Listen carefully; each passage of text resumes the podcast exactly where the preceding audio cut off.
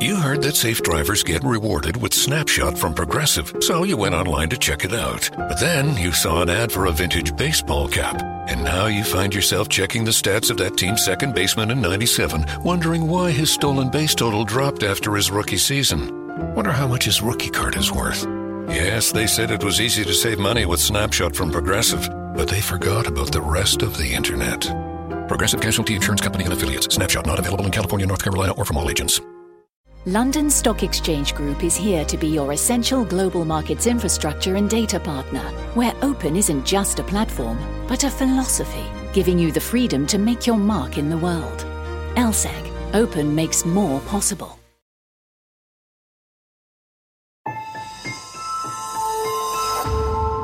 Durante años, se pensó que el Yeti vivía en los Himalayas. ¡Bienvenidos al Himalaya! Hoy, después de una extensiva investigación, sabemos que no es así. El Yeti está en México. Y este es su espacio. Yo, check this out.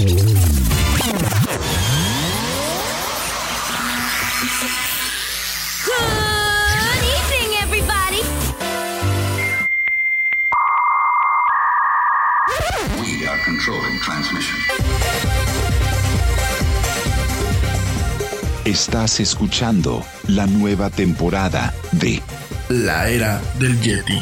Tecnología, actualidad, arte, música, entretenimiento, política y mucho más en este espacio. La era del Yeti.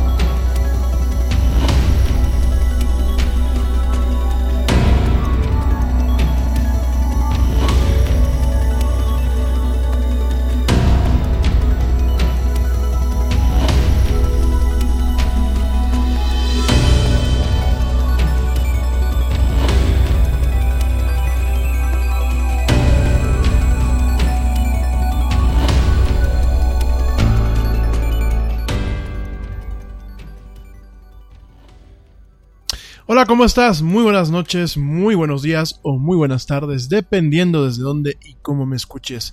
Como siempre, te doy la más cálida y la más cordial de las bienvenidas a esto que es la era del Yeti.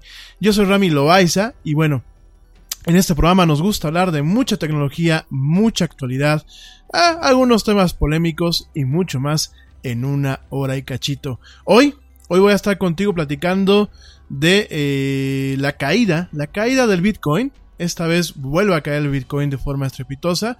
Te voy a platicar por qué. Y la caída de las empresas tecnológicas en la bolsa y cómo en algún momento nos puede impactar positiva o negativamente a nosotros, los consumidores. También te voy a platicar de un avión, un avión, eh, bueno, el desarrollo de un avión que no requiere motores, es decir, es un avión que por primera vez en la historia de la aviación humana no requiere partes móviles. Te voy a platicar, es un avance que están desarrollando allá en Estados Unidos, vamos a estar platicando ese tema. Y también te voy a platicar un poquito de qué es el Thanksgiving, esta festividad eh, americana, esta festividad americana, voy a estar platicando acerca del dichoso Thanksgiving y te voy a platicar un poquito de el efecto que tiene a nivel de venta en, y a nivel comercial, no solamente en Estados Unidos, sino bueno, algunos beneficios que nos ha dado a pues gente que vivimos en otros países. Voy a estarte platicando principalmente de este tema el día de hoy. También, también voy a estar platicándote eh, pues de algunas cuestiones que ha tenido eh, Facebook. Ya desde la semana pasada te lo había comentado, muy sutilmente, pero te lo había comentado. Entonces vamos a estar platicando pues ese tema, vamos a estar platicando de Facebook. Eh, todo, todo el nuevo escándalo que hay. Te lo vuelvo a comentar, es eh, una plática realmente no para que dejes de utilizar la red, sino para que la utilices de una mejor forma, para que eh, seas más inteligente y bueno, para que estés al tanto de, pues, al final del día lo que podemos esperar. Eh, pues de lo que es esta red social, ¿no? Al igual que, bueno, en su momento de Twitter, en el mismo con, contexto, pues también podemos esperar varias cosas de YouTube.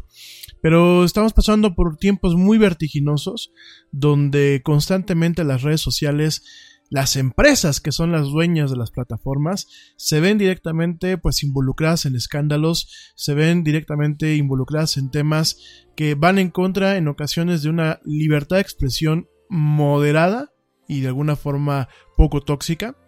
Y asimismo también estamos viendo un tema de privacidad una vez más, ¿no? Ya la semana pasada platicábamos de una vulnerabilidad que había dejado datos al descubierto en el caso de Facebook. Y bueno, hoy tenemos nuevas noticias, por ejemplo, por ahí tenemos un tema del espionaje que se le hizo a George Soros, esta persona, este multimillonario allá en Estados Unidos, eh, el manejo que le ha dado a los grupos de derecha alternativa o derecha extrema y bueno, pues algunos, algunos acontecimientos que no está de más que platiquemos contigo sobre ese tema, ¿no? También, bueno, vamos a estar platicando de el sustituto de Android. Por ahí, aparentemente, Google planea en el 2020 lanzar un sustituto. Te voy a platicar, pues, un poquito acerca de ese detalle. A petición popular, voy a volver a platicar sobre lo que es el Black Friday de una forma muy rápida, vinculada al tema del, dichoso Día de Acción de Gracias. Y pues también vamos a estar platicando de em, temas, temas en general. Por ahí nos quedamos pendiente con eh, los videojuegos, con lo que es este la lista de videojuegos para lo que queda de este año. Entonces, bueno, pues vamos a estar también platicando, también vamos a estar platicando de ese tema, ¿no? Primeramente, pues gracias, gracias a ti por sintonizarme eh, en vivo a través de la plataforma Spreaker y de aquellas plataformas que redistribuyen el programa en vivo al igual que aquellas cadenas de radio local que eh, están distribuyendo este programa en vivo, no aquí en México, sino en Estados Unidos y en otras partes del mundo. Gracias a la gente que me sintoniza. También, por supuesto, gracias a la gente que sigue descargando el podcast a través de las múltiples plataformas de audio en donde se encuentra disponible. Te recuerdo cuáles son. Eh, Spotify, Tuning Radio, iHeartRadio, que es una de las compañías de, eh, de, streaming de audio más importantes. Y por supuesto también nos puedes encontrar en las plataformas de distribución de podcast. En el caso de Apple, en la tienda de iTunes, es el podcast es de forma gratuita. Y en el caso de Google, ya estamos también en la Google Play Store. Como sea, pues mil gracias a toda la gente que me escucha. Aquí en México, en Estados Unidos, en Canadá, en Panamá, en Ecuador, en Colombia, en Costa Rica. You went online to switch your car insurance to Progressive so you could save money, but then you saw a friend request from an old summer camp buddy. And now here you are, clicking through photos of his kickball team from 2011. Hmm, looks like they won the championship that year. Then he moved to Tulsa. Oh, a new tattoo. Yes, they said it was easy to save hundreds on car insurance with Progressive, but they forgot about the rest of the internet. Progressive Casualty Insurance Company and affiliates. National average savings by new customer surveyed who saved in 2019. London Stock Exchange Group is here to be your essential global markets infrastructure and data partner, where open isn't just a platform, but a philosophy, giving you the freedom to make your mark in the world. LSEG. Open makes more possible. En Chile y recientemente en Argentina, esto en lo que es el continente eh, americano, también en Guatemala. Saludos a, la gente que me escucha en Guatemala, saludos a mi primo Edgar, aprovechando, aprovechando ahorita esta, esta oportunidad. Y por otro lado también saludos a toda la gente que me escucha en Europa, en Reino Unido, saludos a Joana Sionesi, un besote mi querida Joe, saludos también a mi gente allá en España, en Madrid, en Valencia y en Santa Cruz de Tenerife. Saludos a toda la gente que me escucha por allá. Y también saludos a la gente que me escucha en Alemania, allá en Berlín. Mi querida de Dresler, te veo conectada. Gracias, querida amiga. Te mando un saludo. Saludos también a la gente que me escucha en Suiza. Eh, yo creo que sean expatriados mexicanos. Y también en Suecia, eh, gente que me escucha constantemente mes a mes en esto que es la era del Yeti. Bueno, como sea, a todos gracias y un saludo muy fuerte aquí desde México, desde la hermosa ciudad de Querétaro, aquí en la República Mexicana. Hoy, eh, hoy jueves 22 de noviembre, ya, ya se nos acabó el año. Ha sido un año muy variopinto, no sé tú qué, qué, qué opinas. Ha sido un, un año bastante pesado en algunas cosas. Eh, bastante rasposo, diría yo. Afortunadamente, bueno, pues ya, ya va acabando el año. Y bueno, ¿tú qué, qué planes tienes ahorita para diciembre? ¿Vas a salir de vacaciones? ¿Te vas a quedar en casa? Eh, ¿Qué tipo de festejo tienes? Y sobre todo, bueno, cómo la tecnología, pues de alguna forma ha influenciado tus festejos en estas, en estas próximas fiestas que vienen. Esta pregunta te la voy a estar haciendo cada semana voy a estar esperando a que me la pongas, te pongas en contacto conmigo a través de mis redes sociales para discutirla, sobre todo el tema de la tecnología, pues lo hemos estado viendo, ¿no? Eh, las famosas reuniones familiares, en donde todo el mundo ya llega y directamente están con el celular, ¿no? Y de hecho, bueno, ha sido un tema de memes, ¿no? Por ahí me toca ver un par de memes que sale una, una señora ya grande diciéndole a toda su familia, si he sabido que se iban a poner así, no los invito, ¿no? Entonces, esa es una, una cuestión que estamos viendo hoy, hoy en estas épocas. Sí me interesa saber, bueno, qué política o qué, qué, qué acuerdo tú tienes con tu, con tu familia cuando te reúnes para que no todo el mundo esté embebido en el celular o en las consolas móviles, ¿eh? Por ahí por ahí también hay gente que se lleva su Nintendo Switch o se lleva su Nintendo 3DS o su celular con temas de juegos y está perdido jugando en las cuestiones familiares, ¿no? Platícame un poquito de eso, platícame también, pues, en qué forma también se ha afectado la forma en la que uno da y, re y, recibe regalos en estas fechas, sobre todo pues en el plano tecnológico.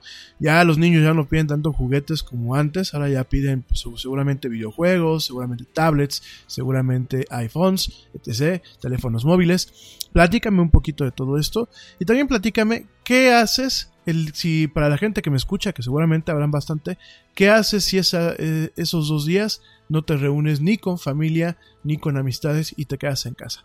Ves Netflix, juegas algún videojuego, te vas a dormir temprano. Bueno, platícame de todo esto. Vamos a estar platicando, pues ya, a partir de la próxima semana, a partir del próximo lunes, vamos a estar platicando de estos temas. Voy a estar, pues, tocando base contigo. Por favor, comunícate, por favor, platícanos de estos temas. Sobre todo, bueno, para enriquecer la, la conversación y que esto, esto sea al final del día un diálogo, ¿no? Vamos a estar platicando este tema. Te recuerdo, redes sociales donde me puedes contactar, facebook.com, diagonal, la era del Yeti, todo pegadito.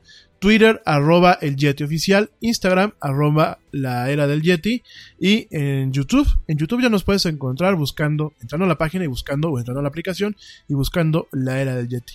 Ya tenemos algunos contenidos ahí subidos, principalmente el podcast se termina de grabar, y bueno, se sube directamente a los pocos minutos. Y de igual forma, bueno, vamos a estar subiendo algunas cápsulas por ahí que, pues creo que desde el principio de año había dicho que iba a subir y al final no lo hice. Bueno, por ahí las vamos a estar subiendo. Total, son, son cápsulas relevantes y son cápsulas de actualidad, ¿no? Eso por un lado. Eh, en fin, pues eso, eso por, por ese lado. Mañana, bueno, saludos a la gente en Estados Unidos, a mi gente que me escucha ya, que ya han de estar celebrando. La gente que me puede estar escuchando ya está a punto de celebrar, o ya está cocinando, o ya está celebrando lo que es el Día de Acción de Gracias allá en Estados Unidos, el famoso Thanksgiving Day, como le llaman por allá. Es un día. Eh,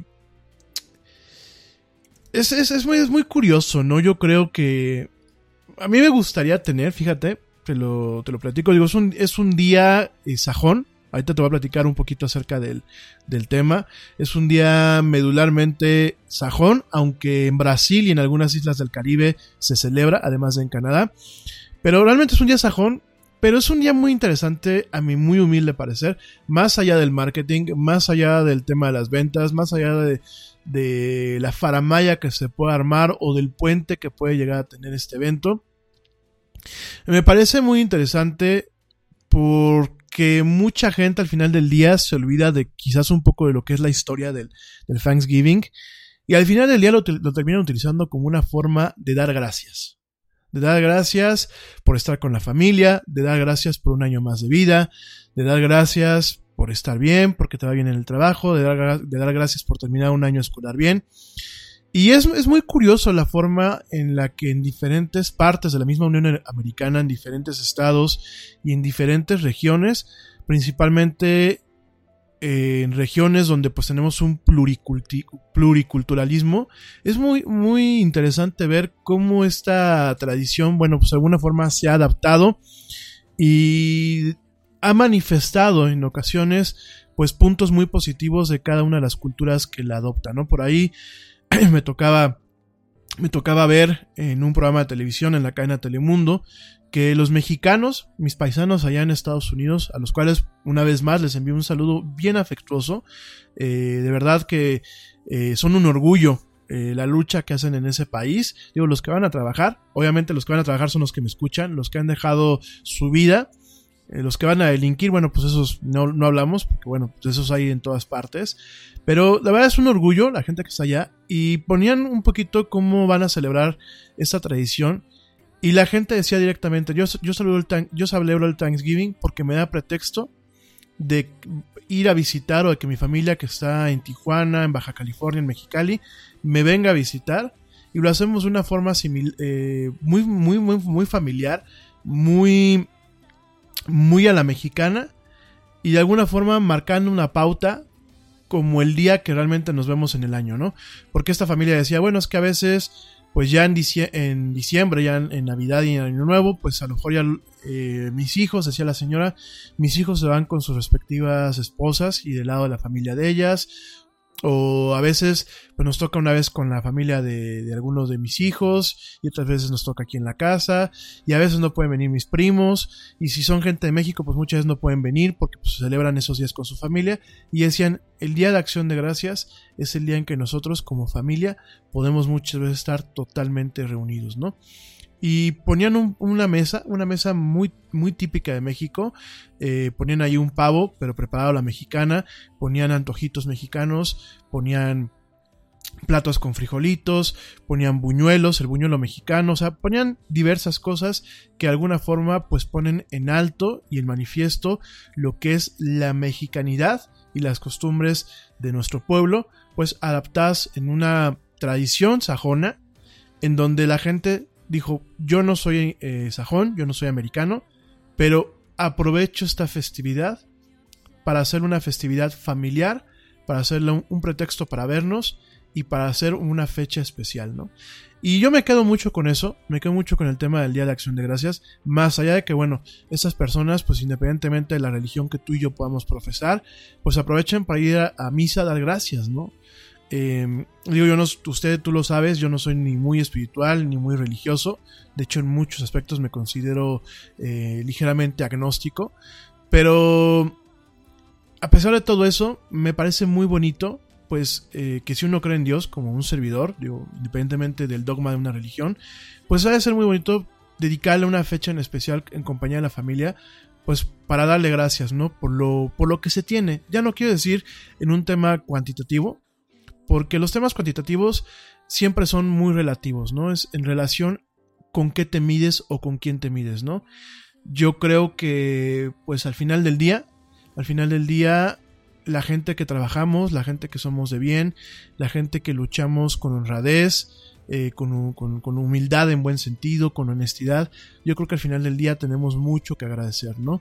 Eh, la salud, el techo, la familia, eh, las circunstancias en las que uno muchas veces vive e inclusive de vez en cuando hay que agradecer los problemas porque los problemas es una forma de saberte que sigues vivo de saberte que tienes la capacidad de resolverlos y de alguna forma también es hay problemas de los que se aprende muchísimo. De hecho, eh, como experiencia personal, yo creo que he aprendido más de mis fracasos que de mis éxitos.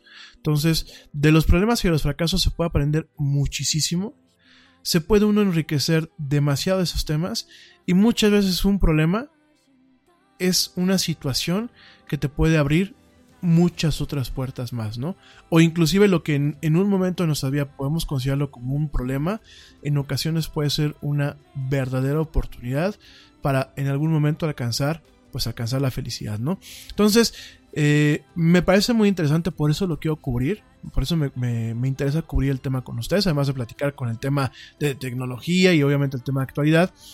Y muchos de ustedes me preguntaban en la semana, amigos de aquí de México y un par de amigos allá de Costa Rica, me preguntaban, bueno, exactamente qué es el famoso Thanksgiving Day, ¿no? ¿Qué es el Día de Acción de Gracias? Y tenemos una historia muy, muy intrínseca, muy, muy, muy rica sobre lo que es este día. En inglés, bueno, pues es el famoso Thanksgiving Day. En francés se le llama como Jules l'Action de Grâce. Espero que lo haya pronunciado bien. Y en portugués es el Día de Asao de Gracias, ¿no? Es una fiesta nacional, es un día festivo, es un día feriado de forma oficial, que se celebra en Canadá, en los Estados Unidos, en Brasil, en algunas islas del Caribe, en Liberia y por supuesto en comunidades de inmigrantes estadounidenses, bueno, de expatriados en Centroamérica, en Israel, ¿no? Por ejemplo, aquí en México, en San Miguel de Allende, que es este, esta pequeña ciudad en el estado de Guanajuato, es muy bien sabido que se celebra el Día de Acción de Gracias con ciertos eventos especiales. De hecho, hay pequeños desfiles. De hecho, los museos abren eh, con ciertas exposiciones relativas al tema. Y esto es porque, bueno, San Miguel de Allende, pues es un pueblo, bueno, una ciudad. Es una ciudad habitada por mucho expatriado eh, norteamericano, por mucho veterano que baja a México los meses de, de invierno se queda aquí desde noviembre, noviembre, diciembre, enero, febrero hasta marzo muchas veces, o la gente que ya se vino a vivir directamente aquí, los expatriados como lo acabo de decir, y eh, de alguna forma permean permean ya la calidez de lo que es la ciudad de, San Miguel de Allende con la costumbre, ¿no? Y se, lleva a cabo esta celebración, ¿no? Este día como tal, de acuerdo a, la historia y de acuerdo a, los estudios antropológicos, dice que comienza como un día de dar de gracias a Dios por la bendición de la cosecha y del año anterior, ¿no? En este sentido, bueno, pues hay ciertas festividades muy similares que tienen lugar en Alemania y Japón, y el Día de Gracias, el Día de Acción de Gracias se celebra el segundo lunes de octubre en Canadá, ya fue, y el cuarto jueves de noviembre en Estados Unidos y en Brasil, alrededor de la misma temporada del año en otros lugares, ¿no? Fíjate que esto es muy curioso. El ser humano tenemos muchas festividades que provienen de celebraciones o de ritos paganos. Y estas fechas son muy curiosas porque eh, es, cuando un mayor número de celebraciones existen.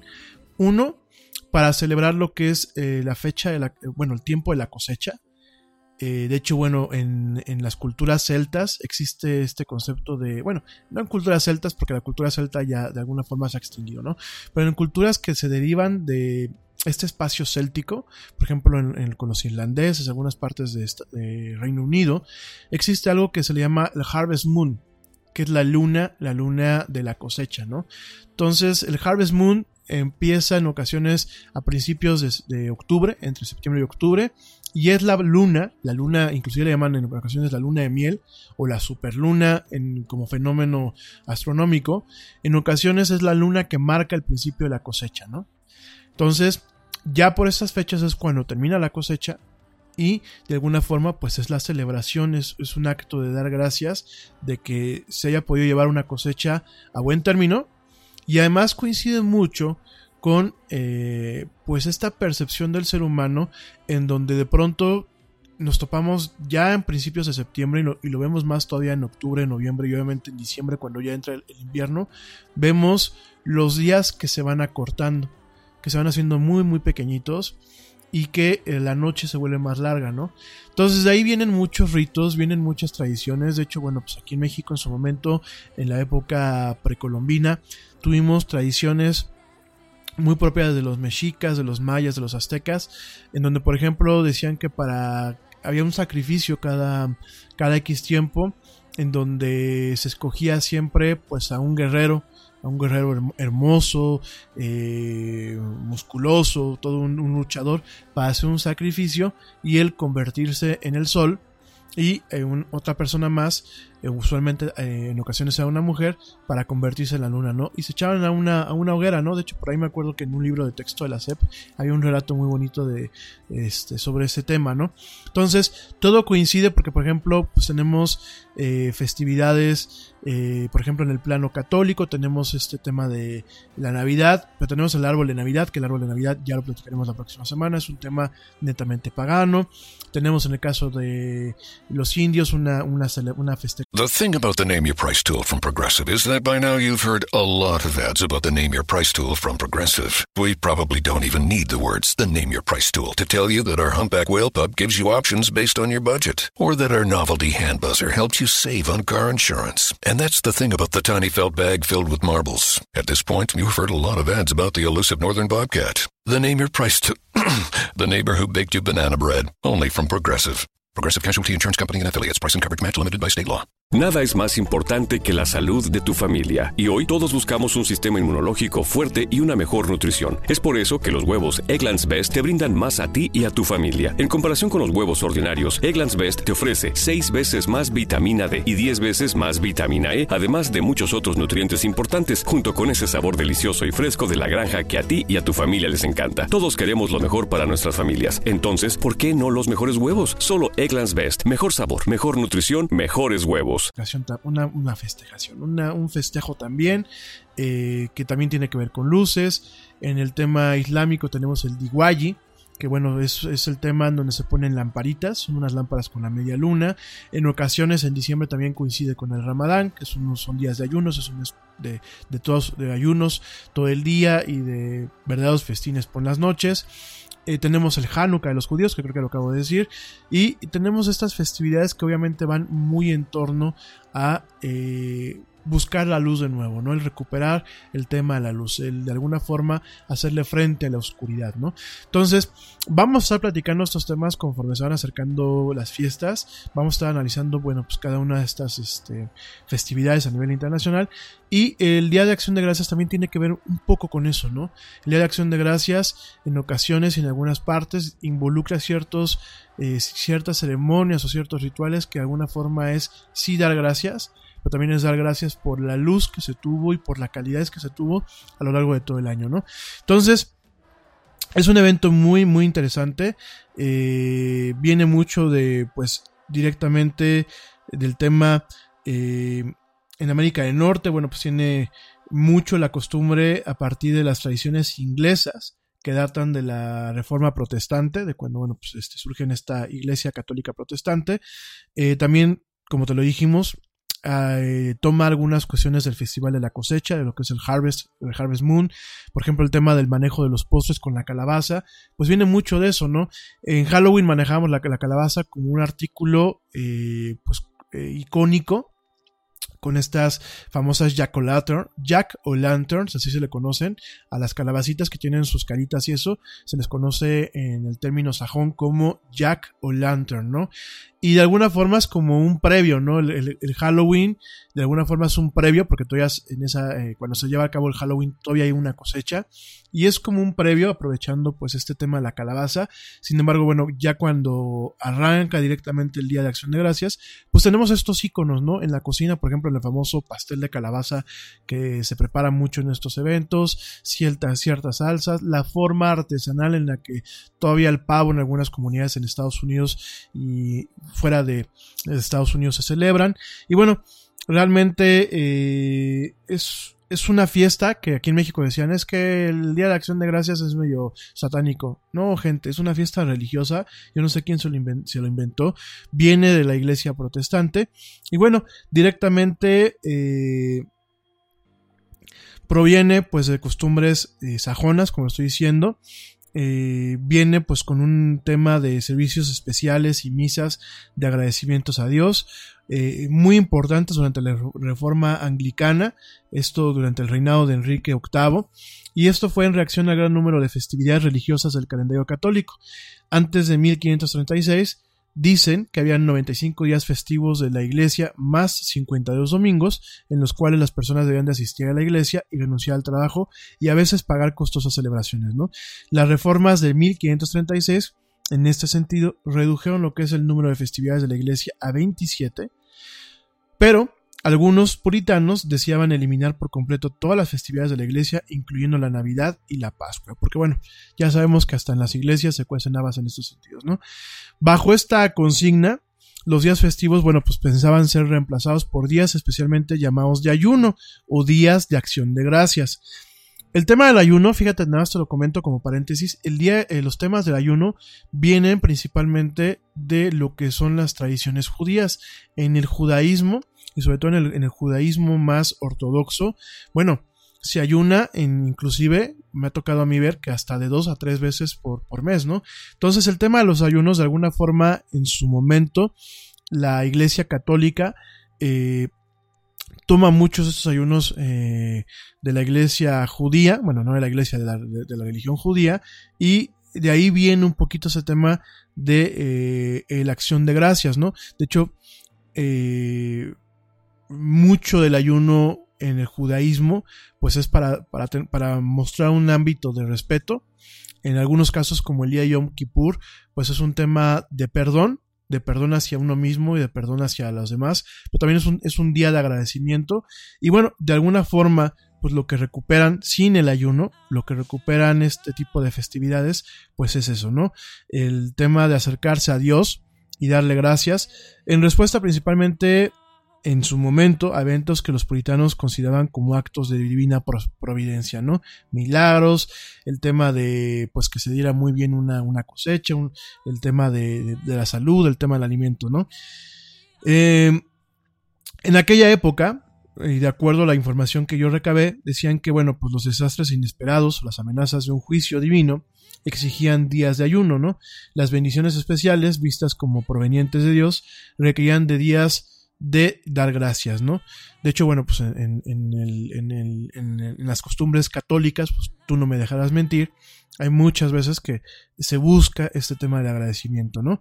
Eh, como contexto, pues los días de ayuno fueron llamados así por la sequía en 1611, las inundaciones en 1613, las plagas de 1604 y de 1622, y los días de dar gracias fueron llamados así después de la, de la victoria sobre la Armada Española en 1588, después de la liberación de la reina Ana en 1705, y bueno, de ahí da eh, inclusive eh, un tema donde se, se concreta lo que es una, un vestigio y, un antecedente de lo que es el Día de Acción de Gracias eh, como lo conocemos hoy en día, un día, un día de Acción de Gracias anual.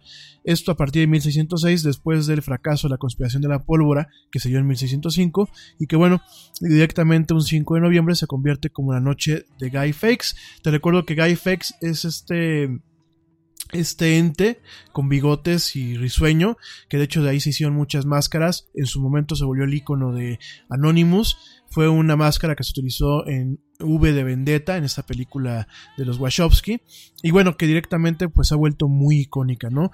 Esa, la noche de Guy Fawkes, pues de alguna forma dentro de todo lo que hay, marcó el Thanksgiving, como se conoce hoy en día, e inclusive de ahí viene derivado eh, el tema del Black Friday, Originalmente, como platicábamos hace unas semanas, el Black Friday no era un tema directamente de ventas, se le llamaba Black Friday porque era un día negro después de el fracaso de la conspiración de la pólvora, ¿no? Entonces, es muy interesante todo esto porque inclusive pues tenemos ahí iconos, ¿no? Iconos que han derivado de esta, de esta festividad. Un icono, pues es el, eh, eh, principalmente el tema de la máscara, pero también viene un tema derivado en donde, por ejemplo, en México, eh, durante la, Navidad, pues es, un, es, una fecha en donde también se come el pavo, ¿no? Mientras que en Estados Unidos, pues donde realmente en ocasiones se come el pavo principalmente, es durante lo que es el Día de Acción de Gracias, ¿no?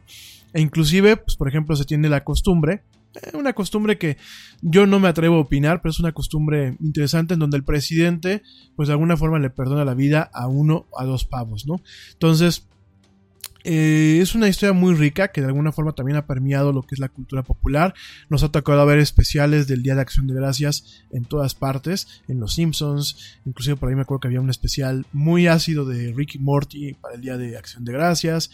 En fin, es un tema que de alguna forma a los mexicanos y a la gente que no, somos sajones, pues nos ha llegado por el tema de la eh, repartición popular que las series en ocasiones pues presentan, ¿no? Las series de origen americano presentan a pueblos como los nuestros y donde de alguna forma, bueno, pues es, es un contagio de la tradición, ¿no? Como así como nuestros paisanos en Estados Unidos dicen, bueno, vamos a aprovechar este puente y vamos a aprovechar esta fiesta con un toque mexicano, bueno, me parece que es una, una adaptación, no me atrevo a decir apropiación, me parece una, una, una adaptación interesante, ¿no? En general, eso es la historia medular de lo que es el Día de Acción de Gracias. Obviamente tiene tres variantes, tiene la variante canadiense. En el caso de la variante canadiense, cuentan que durante su último viaje a estas regiones en 1578, Frobisher, que bueno, pues era, era en un explorador, Frobisher llevó a cabo una ceremonia formal en la actual bahía de Frobisher, en la isla de Baffin, eh, para dar gracias a Dios. Más tarde celebraron la comunión en un servicio llevado a cabo por el ministro Robert Wolford, eh, el primer servicio religioso de este tipo en la región, ¿no? Años después, la tradición de la fiesta continuó a medida que fueron llegando más habitantes a las colonias en Canadá. Y eh, también los orígenes de la acción de gracias en Canadá pueden remontarse a principios del siglo XVII, cuando los franceses llegaron a la, Nueva Francia, lo que hoy, pues, actualmente es Quebec, con el, con el explorador Samuel de Champlain y celebraron sus cosechas exitosas. Los franceses de la zona solían tener fiestas al final de la temporada de cosechas, continuando con el tema del Harvest Moon, y continuaban celebrando durante el invierno e incluso compartían sus alimentos con los aborígenes de la región. A medida que fueron llegando más inmigrantes europeos a Canadá, las celebraciones después de una buena cosecha se fueron volviendo tradición. Los irlandeses, volvemos a lo mismo, el tema de las culturas que se derivan de las culturas celtas, los irlandeses, los escoceses y los alemanes también añadirían sus costumbres a las fiestas. La mayoría de las costumbres estadounidenses relacionadas con el Día de Acción de Gracias, como el pavo, las gallinas de Guinea, provenientes de Madagascar, se incorporaron cuando los lealistas comenzaron a escapar de los Estados Unidos durante la Revolución estadounidense y se establecieron directamente en Canadá, ¿no? Entonces, es muy chistosa la forma en la que opera en Canadá. De hecho, la festividad en Canadá es un poquito más íntima y menos comercial que en Estados Unidos. En el caso de Estados Unidos, la tradición moderna del Día de Acción de Gracias tiene sus orígenes en el, en el, año 1623 en una celebración en Plymouth, en el cual en el actual estado de Massachusetts, perdónenme. También existe evidencias de que los exploradores españoles en Texas realizaron celebraciones en el continente con anterioridad en 1598 y fiestas de agradecimiento en la colonia de Virginia. Si se fijan, bueno, los españoles pues ya traían también un poquito esa costumbre, a pesar de que aquí como nosotros como colonia principal, pues no las adoptamos directamente, ¿no? La fiesta en 1621 se celebró en agradecimiento por una buena cosecha. En los años posteriores la tradición continuó con los líderes civiles tales como el gobernador William Bradford, quien planeó celebrar el día y, ayudar en 1623. Dado que al principio la colonia de Plymouth no tenía suficiente comida para alimentar a la mitad de sus 102 colonos, los nativos de la tribu Wampanoag ayudan a los peregrinos dándoles semillas y enseñándoles a pescar. La práctica de llevar a cabo un festival de la cosecha como esta no se volvió una tradición regular en Nueva Inglaterra hasta finales de la década de 1660. Y de acuerdo pues al historiador Jeremy Banks, muchos los peregrinos pudieron haberse inspirado en los servicios anuales de acción de gracias por el alivio del asedio de Leiden en, 1574 cuando vivían en Leiden, ¿no? Entonces, bueno, realmente es un tema eh, muy interesante, inclusive pues volvemos a lo mismo, no es un tema yankee, como muchas veces dicen, o un tema netamente americano, ¿no? Es un tema que es una confluencia de tradiciones, de costumbres, que bueno, pues viene prácticamente desde eh, orígenes ancestrales, desde el judaísmo, pasando por la Iglesia Católica, la Iglesia Católica Reformada, y bueno, tenemos ahí diferentes mezclas, ¿no? Pero no solamente con los sajones, también en Brasil eh, tenemos la historia del Día de Acción de Gracias y en Brasil el entonces presidente Gaspar Dutra instituyó el Día Nacional de Acción de Gracias a través de la Ley 781 del 17 de agosto de 1949 por sugerencia del embajador Joaquín Nabuco. En 1966, la ley 5110 estableció que la celebración de Acción de Gracias se daría el cuarto jueves de noviembre, al igual que en Estados Unidos, y esta conmemoración es celebrada por todas las familias con almuerzos y cenas. Esta conmemoración en portugués, como te lo acabo de decir, se llama Día de Acción de Gracias. Entonces, muy interesante. De verdad es que eh, es una festividad que yo creo, lo digo de una forma humilde, pues, quitándole un tema comercial, yo creo que sería muy interesante tenerla en México, ¿no? Un día de acción para dar gracias de la vida que tenemos, ¿no? A pesar de que nuestra vida no sea perfecta, a pesar de que a lo mejor eh, no tengamos mucha de la estabilidad o la tranquilidad económica que quisiéramos, bueno, igual hay que dar gracias por las pequeñas cosas que nos llegan, ¿no? Si tú no crees en Dios, yo creo que hay que darle gracias a la vida o a ciertos factores que en ocasiones uno no puede explicarse, ¿no? Yo no creo en el destino, yo por ejemplo no creo en el destino, sin embargo, pienso que sí hay ciertas cuestiones en la vida y inclusive hasta cierta mano de Dios, en donde pues realmente nos vemos afortunados muchas veces hasta por tener las cosas más ínfimas y más pequeñas que uno se puede imaginar, ¿no? El ya tener un techo, el ya tener muchas veces una familia junta, el tener salud, el tener inclusive pues estar completo, ¿no? El tener los eh, ningún tener todos los miembros del cuerpo, el tener vista, el tener oído, el tener, pues, eh, estar enteros, a pesar de los achaques que la vida en ocasiones nos, nos da, pues yo creo que es, una, es un tema que se debe de agradecer, ¿no? Y esa es la parte religiosa, es la parte tradicional, esa es la parte bonita de lo que es el, Día de Acción de Gracias, ¿no? Dentro de la parte sajona tenemos tradiciones que se derivan de este día. Tenemos lo que son las cenas familiares, que bueno, pues eh, es donde hacen una cena, eh, se, se, ofrece una oración eh, de dar gracias a Dios por las bendiciones recibidas durante el año. Y bueno, en la parte sajona, en los que de alguna forma caen en el tema de la parte sajona y protestante, perdónenme. Perdón, ya me ando ahogando. En la parte sajona y en la parte protestante eh, tenemos, bueno, que el, platillo principal tradicional, bueno, pues es un pavo asado o horneado.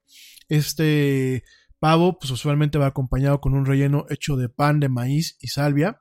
Eh, se sirve tradicionalmente con una jalea o una salsa de arándanos o una mermelada de arándanos rojos. Y además, bueno, se suelen servir eh, platos de verduras como chícharos, cejotes, la papa, papa dulce, como si fuera un camote, el puré de papa con gravy, que el gravy es esta salsita que le ponen arriba. Eh, también, bueno, se suele servir con postres como pues el pastel de calabaza que al que te decía. Y en ocasiones, bueno, se sirven con sidra de manzana caliente con especias. Del, o té, o té, este, caliente, té de manzana con especias, ¿no? Que bueno, directamente esa sidra o este té pues de alguna forma se asemeja en ocasiones al ponche que se sirve aquí en México. Obviamente el ponche mexicano pues es más complejo, más rico y eh, en un tema de preparación pues un poquito más este más laborioso. Sin embargo, bueno, tenemos estas similitudes, ¿no? Esas son las cenas familiares eh, clásicas sajonas. Sin embargo, bueno, los latinos han han puesto su toque especial. Tenemos hermanos colombianos que hacen su cena eh, con arepas, con diferentes cuestiones. Tenemos a los mexicanos que las hacen con tacos, con enchiladas, con buñuelos, y bueno, últimamente lo que utilizan es el pretexto de reunirse, de convivir y de fomentar lazos familiares. Esa es una de las tradiciones. el otro eh, la otra tradición muy importante es el desfile en Manhattan. Usualmente pues es un desfile que lo lleva a cabo la cadena de tiendas departamentales Macy's. Lo hace siempre alrededor de todo lo que es la Gran Manzana, ahí en Manhattan, en Nueva York. Eh, también alrededor de lo que es Broadway. Y, directamente pues son eh, un desfile de globos es decir, bueno, pues esa parte del carro, del carro alegórico se tienen globos, ¿no? Usualmente pues es un Garfield, es este, son iconos modernos, los Simpsons, eh, bueno, de todo un poco, ¿no? Ricky Morty, eh, Pokémon, bueno, nos ha tocado ver de todo y es un, es un, pues es un desfile muy bonito, es un desfile muy bien armado. De alguna forma los mexicanos adaptamos la idea de un desfile de esta envergadura y la estamos llevando a cabo pues principalmente el Día de Muertos. Entonces de alguna forma pues este tema de los desfiles que además provocan una derrama económica, no solamente por eh, todo el tema de los patrocinios, por toda la infraestructura que se hace, sino por toda la gente que va y termina comprando en los comercios locales. A mí me parece pues también un tema muy muy positivo. Ojalá que aquí en México nos diamos más ese tiempo para poner desfiles donde la gente pues se desconecta un rato de todas las inquietudes y de todos los temas que tenemos y sobre todo para generar una derrama económica por donde van pasando, ¿no? Para que restaurantes locales, para que puestos de comida, para que food trucks pues directamente se beneficien, ¿no? Aquí el beneficio no solamente es para las grandes tiendas, sino son para los pequeños empresarios, ¿no? Y eh, por último, pues tenemos lo que es el inicio de la temporada de compras, ¿no? Tenemos el arranque de la temporada de compras y el Black Friday, que muchas veces pues arranca directamente a las 12 de la noche del día de hoy, o bueno, el día de mañana, dependiendo cómo lo tomemos en cuenta. Entonces, pues directamente es el comienzo en donde arranca de lleno la, venta, el periodo de ventas eh, decembrinas, donde hay muchas promociones y donde de alguna forma pues también se da el campanazo el campanazo para lo que ya es el final del año y el, tema de las festividades, ¿no? Ya hay empresas que desde ahorita en Estados Unidos empiezan a dar vacaciones, ya hay empresas que a principios de semana, en su momento aprovechaban para hacer las fiestas de fin de año. Ya hay empresas que están cerrando sus, sus operaciones comerciales a gran escala.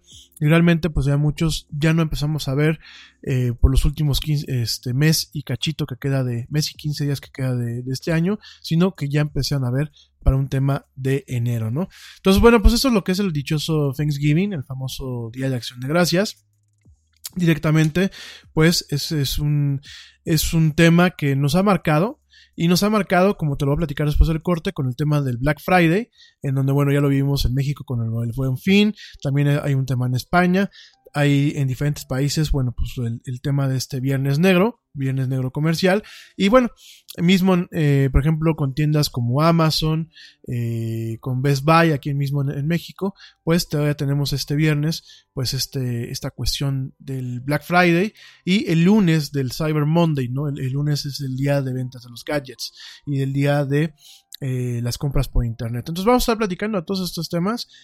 Pero nos vamos rapidísimo a un corte ya volvemos para seguir hablando de estas cuestiones, cuestiones del Día de Acción de Gracias y consumismo con el Black Friday y el Cyber Monday. Te recuerdo redes sociales, facebook.com diagonal la era del Yeti, Twitter arroba el Yeti oficial, Instagram eh, arroba la era del Yeti y ya, ya nos puedes escuchar y ver algunos contenidos en nuestro canal en YouTube buscando la era del Yeti. No te desconectes, no te vayas, sigo en esto que es la era del Yeti, ya vuelvo.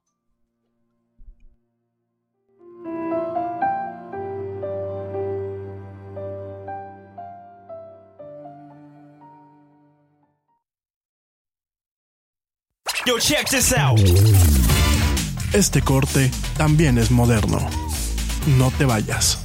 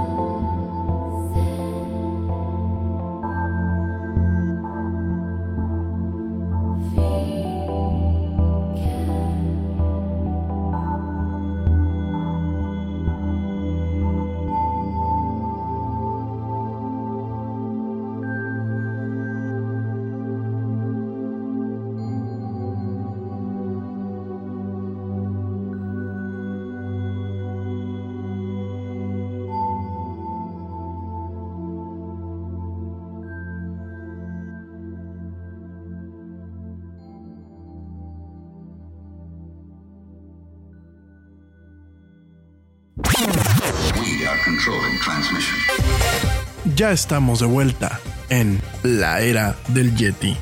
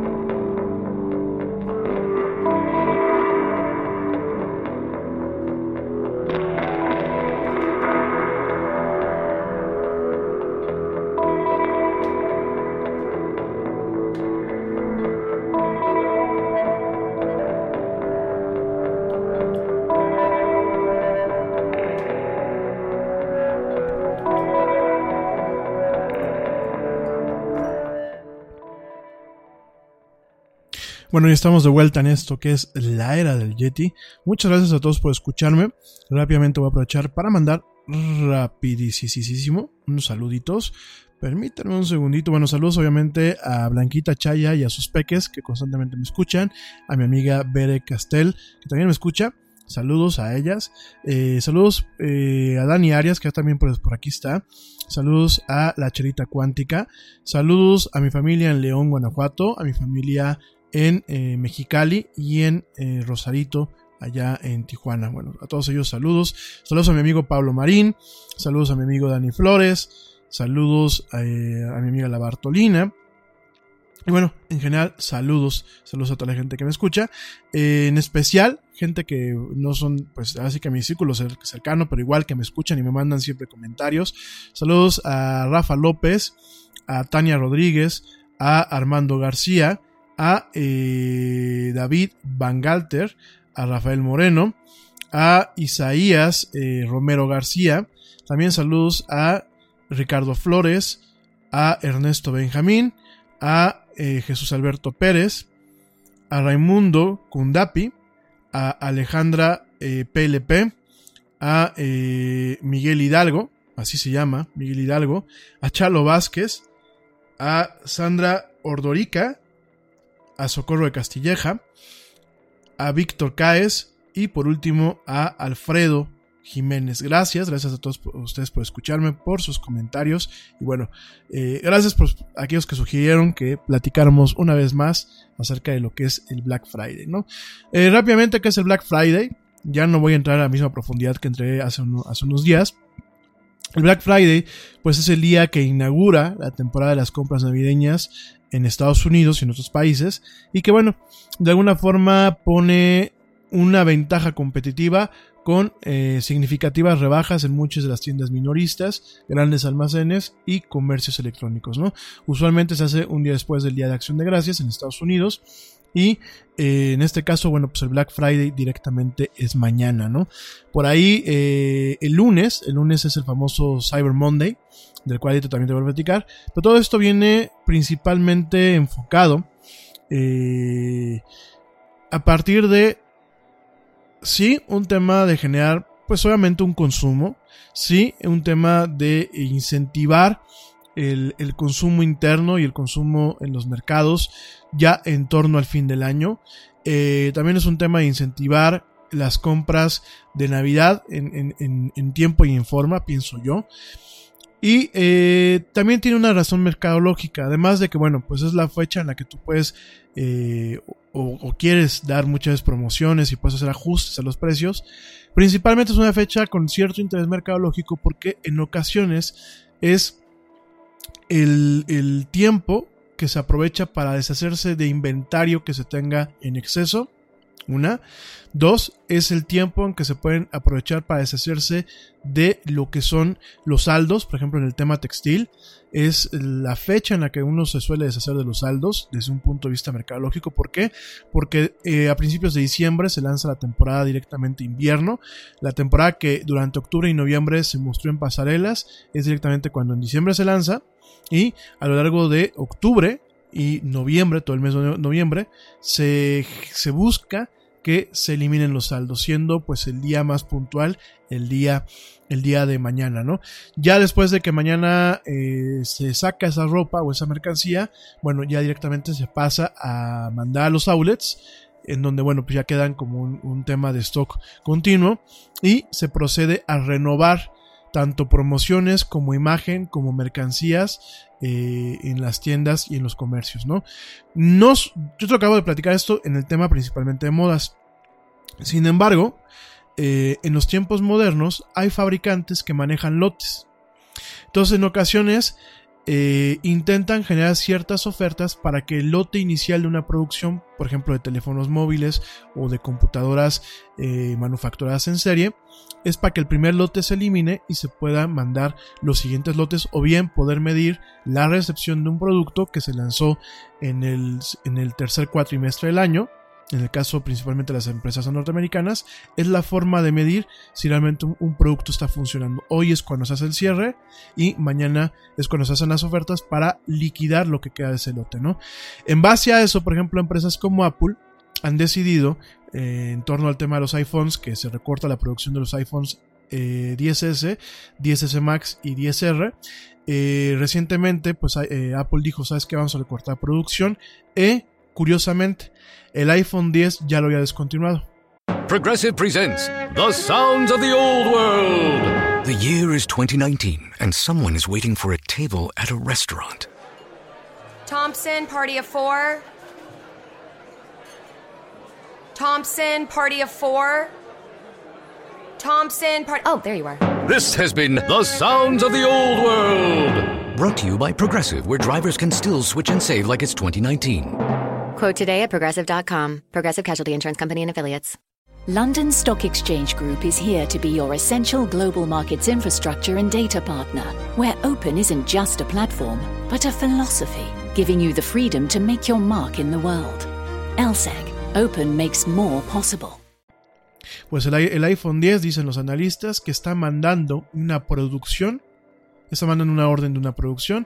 ¿Por qué? Porque eh, cuando ya pasa el tiempo, las producciones de dispositivos eh, que ya se tenían se vuelven más económicas. Esto es en parte para poder cumplir con una con un contrato que se tenía con Samsung. Te recuerdo que Samsung es quien le vende las pantallas a, Apple para los teléfonos eh, iPhone 10, iPhone 10S y iPhone 10S Max. Y eh, en parte para cumplir este contrato, pero también es en parte porque a lo largo del cuatrimestre durante el cual se lanzó el iPhone, el iPhone 10S, y el iPhone 10S Max, pues realmente no tuvo el impacto, no tuvo eh, el efecto que ellos esperaban en el tema de ventas. Si bien Apple nunca presenta cifras oficiales de cuántos dispositivos se venden, sí se sabe que las ventas no fueron tan halagadoras ni tan buenas como las que se tuvieron, por ejemplo, el año pasado con el, iPhone 10, ¿no? Entonces, es un pretexto en estas fechas en donde los lotes iniciales de, producción se rematan, se liquidan y sobre eso, en ocasiones, se hacen eh, proyecciones para el año que viene y también se aprovecha para limitar o aumentar ciertas órdenes, ¿no? Entonces, eso es lo que realmente es el Black Friday, es para, para lo que sirve. La versión que conocemos, cuentan los historiadores, que se originó en Filadelfia, donde se utilizaba para describir el denso tráfico de gente y vehículos que abarrotaba las calles al día siguiente de Acción de Gracias. El uso de este término comenzó alrededor de 1961 entre los oficiales de policía encargados de la regulación del tráfico, popularizándose hasta 1966 y extendiéndose al resto de los estados a partir de 1975 allá en Estados Unidos. Más adelante, bueno, surgió una explicación alternativa, refiriéndose al término negro a las cuentas de los comercios que pasan de números rojos a números negros gracias al superávit que suele haber a las ventas que suelen haber en estas fechas, ¿no? Eh, por ahí, bueno, pues decían que era había un, hoax, un, rumor que decía en internet que relacionaba el origen del término con la venta de esclavos negros en Estados Unidos, sin embargo, ha sido desacreditado, ¿no? Y el Viernes Negro oficialmente no es un día festivo, sin embargo, bueno, pues ya muchos empresarios ven este día como un día festivo junto con la elección de Día de Gracias. Ya hay algunos estados que lo dan de forma oficial y bueno, pues directamente se les da el día libre a los empleados. Eh, en este caso, pues incrementan lo que son los posibles compradores y realmente el consumo, pues el consumo ha sido muy, muy significativo desde el año 2005, ¿no? En el 2013, de acuerdo a cifras que se presentan en la revista Forbes, aproximadamente 141 millones de personas en los Estados Unidos compraron durante el Viernes Negro, gastando un total de 57.400 millones de dólares, con ventas de la, en el Internet llegando a mil millones, mil, mil doscientos millones de dólares, nada más. Entonces, eh, obviamente Black Friday, pues es, es, un pretexto comercial. Efectivamente es un día netamente consumista. Pero bueno, es un día donde, por ejemplo, en Estados Unidos sí se pueden encontrar buenas ofertas. Sí existe este tema de reducir el markup ¿Por qué? Porque, bueno, muchas ya se tiene una venta por volumen y te lo vuelvo a repetir, en ocasiones la intención es de liberarse de lotes que se pueden estar estancando y que en ocasiones le cuesta tanto al retailer, que es el distribuidor, el minorista, como a los centros de distribución, directamente a los fabricantes, ¿no? Entonces, bueno, eso es lo que pasa con el Viernes Negro. En España, en España esta celebración pues realmente se ha impulsado principalmente en temas de compra en línea por medio de internet. Y bueno, también se expande no solamente al viernes, sino que a varios días que puedan ser jueves, viernes, sábado y domingo. Aunque no es tan popular como en Estados Unidos, el volumen de búsqueda del término Black Friday aumentó, de acuerdo a cifras que se nos presentan por la revista Forbes, aumentó de un 76.4% entre noviembre del 2013 y noviembre del 2014 y sigue creciendo hasta la fecha. Además, cada vez bueno son los comercios, son más los comercios que se suman a la celebración de este día, que marca el inicio de las compras navideñas y diversas empresas participan ofreciendo grandes descuentos. En el 2015 se puede considerar que eh, se alcanzó una implantación, generalizada. Esto debido a que también la crisis económica incentivaba a las personas a realizar sus compras en esta época de descuentos justo antes de la Navidad y en ese sentido, la Confederación Española de Comercio apuntó que aunque se promuevan campañas puntuales por parte de asociaciones territoriales, la celebración no parece contar con mucha implementación en el pequeño comercio y recordaron que en el 2012 los comercios del barrio de Salamanca, es pues uno de los barrios más importantes en Madrid, permanecieron abiertos más allá de la hora habitual de cierre y ofrecieron descuentos especiales con motivo del Viernes Negro, una iniciativa que no repetirán por falta de acogida, ¿no? Han habido diferentes cosas. Amigos de España, platíquenme un poquito más cómo viven ustedes el Viernes Negro por allá, pero uh, realmente eh, yo empiezo a ver en algunas promociones, por ejemplo, esta tienda Media Market y de la FNAC, que es una, librería con tienda electrónica, empiezo a ver muchas promociones que intentan volver a incentivar el tema del Viernes Negro, ¿no? Entonces, ustedes platíquenme, digo, yo me quedo con lo que alcanzo a ver que me llega luego de, correos electrónicos y eso, pero bueno, en base a esta información, pues ya se empieza a manejar, pero no ha tenido tanto impacto como, como en, Estados Unidos o en otros países, ¿no? En el caso de México ya lo platicamos, en el caso de México se creó el Buen Fin, que fue el fin de semana pasada, en donde, bueno, pues miles de establecimientos ofrecen eh, productos o servicios, hacen promociones y, ofrecen crédito a meses sin intereses. Ya lo platicamos la semana pasada.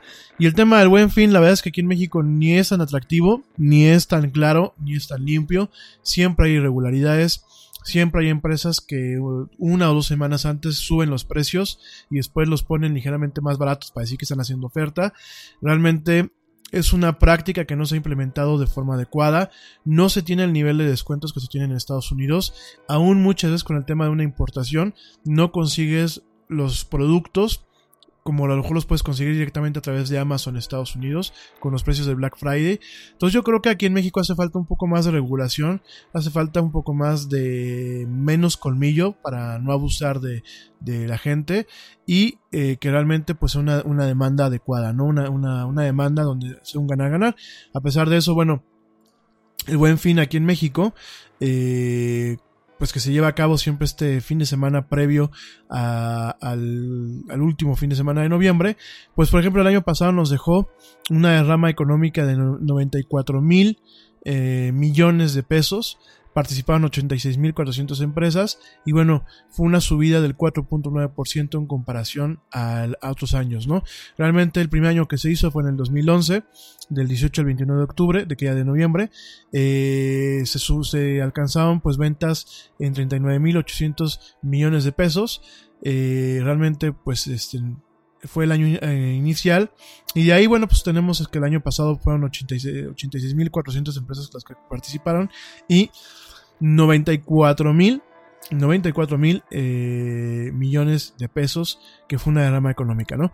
Más allá de lo que la gente puede decir y las partes negativas que te acabo de comentar, eh, el tema del buen fin no solamente genera una derrama económica para las empresas grandes, sino también para pequeños comercios que en ocasiones llevan sus promociones a cabo a través de internet, principalmente en tiendas como Kachink, que es de pequeños comercios y de emprendedores, y inclusive para ciertas tiendas en Amazon y en Mercado Libre, pues son fechas muy, muy, muy atractivas, en donde, bueno, la derrama no solamente es para el dueño del negocio, sino para toda la gente que trabaja ahí, ¿no? Hay algunos negocios que inclusive dan comisiones por las ventas y, eh, de acuerdo a pláticas que tuve con vendedores en estos días, eh, son días muy pesados, pues son días que en ocasiones les va muy bien, porque además de, de que se junta su aguinaldo, que es un, un, bono que se paga aquí en México por ley al trabajador después este, a fin de año, es un bono que equivale pues a un mes de su sueldo. Además del aguinaldo, muchas veces tienen un bono especial por trabajar durante el buen fin, más el bono que se tiene con las comisiones, ¿no? Entonces, bueno, es algo bueno, creo que tiene un tema de mejora, creo que se debe hacer un trabajo de mejora netamente integral. Habrá que ver cómo nos fue ahorita en el 2018, eh, apenas tengamos cifras lo platicamos, pero bueno, últimamente yo creo que el, comercio se debe de incentivar y el consumo se debe de incentivar, pero un consumo responsable, un consumo inteligente y un consumo justo, ¿no? No se vale que, bueno, empresas como Liverpool, aquí en México, como Coppel, como empresas que realmente tienen una parte, pues con un segmento enfocado a las personas de eh, mediano y bajo recurso, pues sean las más abusivas manejando promociones que no son, ¿no? Entonces, bueno, nada más para que lo sepas. Y eso es el, Black, el Black Friday. Eh, bueno, esto es en, en, México. En Argentina, pues se realiza desde, el 2013 cuando la empresa Walmart lo introdujo.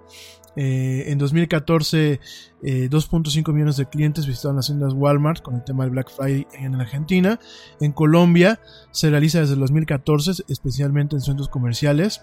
y usualmente se, se, extiende todo el fin de semana y se le domina Black Weekend. Eh, es una fecha fomentada por el comercio en general. Eh, no hay un solo sitio que reúna todas las ofertas, sino que cada una tiene la suya. Y era una práctica inicialmente solo desarrollada por empresas online, pero ya hay varias tiendas pues de ladrillo, varias tiendas físicas que la llevan a cabo, ¿no? El día lunes, inmediatamente después del Black Friday, se desarrolla el Ciberlunes, organizada por la Cámara de Comercio Electrónico Colombiano, en donde en la que participan muchas marcas, ¿no? Eh, yo la verdad me quito el sombrero, Creo que uno de los países en Latinoamérica donde mejor se desarrolla es en Colombia y en Panamá. Son países que intentan pues ir a la vanguardia en manejar un comercio justo, en realmente cuidar la economía de sus países a partir de los libres mercados. Eh, no han llegado quizás al punto, pero creo que van por buen camino. Me quito el sombrero y hoy platicaba con un colombiano en un evento, ¿no? Un colombiano que lleva ya 30 pues, años viviendo aquí en México y me decías que nosotros los colombianos en ocasiones los vemos a, México como el hermano mayor, como el hermano a seguir. Y yo me atrevo a decir que hoy México debería de voltear a ver a Colombia como el hermano menor, que en muchos aspectos salió más listo, más trabajador y con más visión sobre lo que realmente se requiere para su país. Ya se acabó la guerra, eh, se incorporaron a la OTAN, eh, han buscado la forma de solucionar sus problemas y de alguna forma, a pesar de los defectos que pueden tener el gobierno actual, creo que están buscando la forma de abrirse más a los mercados, más al mundo y de realmente quitarse esa mala imagen que Colombia en su momento tenía, quitarse la mala imagen de la guerra, de, de las FARC, de la guerrilla y de alguna forma posicionarse como un ente, un ente socioeconómico, político y cultural en la América Latina, ¿no? Yo he platicado muchas veces de Colombia, sus contenidos audiovisuales, eh, la forma en la que en su momento ellos adoptaron, por ejemplo, la televisión digital muchos años antes que México, eh, la forma en la que realmente pues intentan tirar para arriba y yo me atrevo a decirles a mis hermanos colombianos, yo creo que México ya no es el hermano mayor a seguir, sino el hermano mayor tiene que aprender mucho de ustedes sobre cómo realmente dirigir, a pesar de los memoles, el país en una buena dirección. Eso es mi muy humilde opinión, ¿no?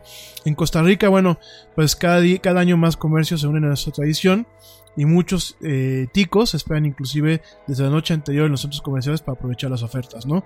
Los comercios en ocasiones optan por mantener las ofertas todo el fin de semana, las ventanas de las tiendas conservan los carteles con descuentos que van desde el 10 hasta un 75% del precio original, cosa que no se hace aquí en México, y algunas tiendas abren más temprano que de costumbre para recibir a los clientes. Es habitual que efectúen operativos de la policía de tránsito para regular el tráfico y también para tener una cuestión de cuidado de, eh, de seguridad, ¿no? A pesar de que Costa Rica es un país muy seguro. Es también normal que el Ministerio de Energía, Industria y Comercio se interese por supervisar las ofertas de las tiendas, ya que muchas veces se ha encontrado publicidad engañosa, cosa que aquí en México hace la Profeco y lo hace bien, vamos a reconocerlo, ¿no? Asimismo, bueno, los ticos hacen uso de los servicios de, de casillos virtuales tipo Unibox, MB, para hacer compras en los sitios de comercio electrónico. Las aduanas del país, a cargo del Ministerio de Hacienda, intensifican sus inspecciones en estas fechas y esto causa que se saturen los servicios en estas fechas, causando retrasos en la recepción de los paquetes y desalmacenajes de otras mercancías, ¿no? Aquí en México, que es lo que yo en ocasiones hago y que se los he recomendado, yo tengo un servicio que se llama Mercalink, que pertenece al grupo Estafeta, en donde en ocasiones tú compras, te lo mandan a una dirección de envío en Estados Unidos y de Estados Unidos te lo mandan ya con el pago adecuado de lo que son los aranceles, los impuestos y obviamente lo que es el envío, ¿no? Recomiendo mucho Mercalink. Yo durante muchos años estuve probando diferentes servicios. Ninguno de ellos me convenció. Realmente Mercalink es una empresa orgullosamente mexicana, pertenece al grupo Estafeta y hasta la fecha me han dado un buen servicio, a pesar de que por ahí tengo una queja con ellos, que me están atendiendo, esperemos que eh, me bonifiquen lo que se me cobró de alguna forma indebidamente, pero bueno, eso es en, el caso de eh, Costa Rica. Y en Panamá, pues desde el año del 2011 se ha instituido este día eh, como una estrategia para atraer clientes por los comerciantes panameños que posteriormente se sumarían a las autoridades gubernamentales como la de turismo para atraer clientes de otras nacionalidades latinoamericanas y que ha contribuido a mejorar durante esta fecha la ocupación hotelera por la gran llegada de extranjeros a Panamá, además de que ha contribuido en un derrame económico importante no solo para los comercios que participan en las ofertas, sino también en restaurantes y otras actividades locales. En 2017 en Panamá el Viernes Negro o Black Friday, celebrado hasta ahora en noviembre, será dos meses antes. Una medida que busca incentivar durante septiembre el comercio y el turismo, anunció el jefe de la autoridad de turismo, Gustavo Jim, en su momento, ¿no? Y bueno, Panamá, además de que la ciudad de Panamá pues tiene un tema de libre de impuestos en muchas, muchas cuestiones y además de convertirse en un hub comercial en América Latina, principalmente por el estrecho de Panamá, pues además de todo esto, ha buscado incentivar el comercio, no solamente para ellos, no solamente para el tema turístico y el tema de comercio del retail, del detalle, sino también ha buscado incentivar lo que es el turismo y el consumo en restaurantes y en otras partes, ¿no? Creo que volvemos a lo mismo, creo que México, y yo lo por, por, mi país, creo que tenemos que empezar a voltear a ver a los países latinoamericanos que están marcando un ejemplo con cuestiones positivas, no a los que marcan cuestiones negativas, ¿eh? Voltear a ver a Venezuela para dejarnos aquí sin papel de baño, no creo que sea la solución, ¿eh? Digo, ya sé que ahorita me van a decir que soy una, una mafiado de la, del poder y que soy chayotero y ta, ta, ta, pero hay que ser francos. Yo creo que hay que voltear a ver a países como Colombia, como Costa Rica, como Panamá, de la forma en la que realmente se preocupan por sus ciudadanos, de la forma en la que sus ciudadanos intentan ser cívicos con ellos mismos y de la forma en la que realmente se busca posicionar a estos países en un entorno de eh, una perspectiva de alto nivel mundial. ¿eh? no hay que ir con el tema de que todo Latinoamérica debe ser de jodidos. No, yo creo que hay que buscar realmente salir adelante, ¿no?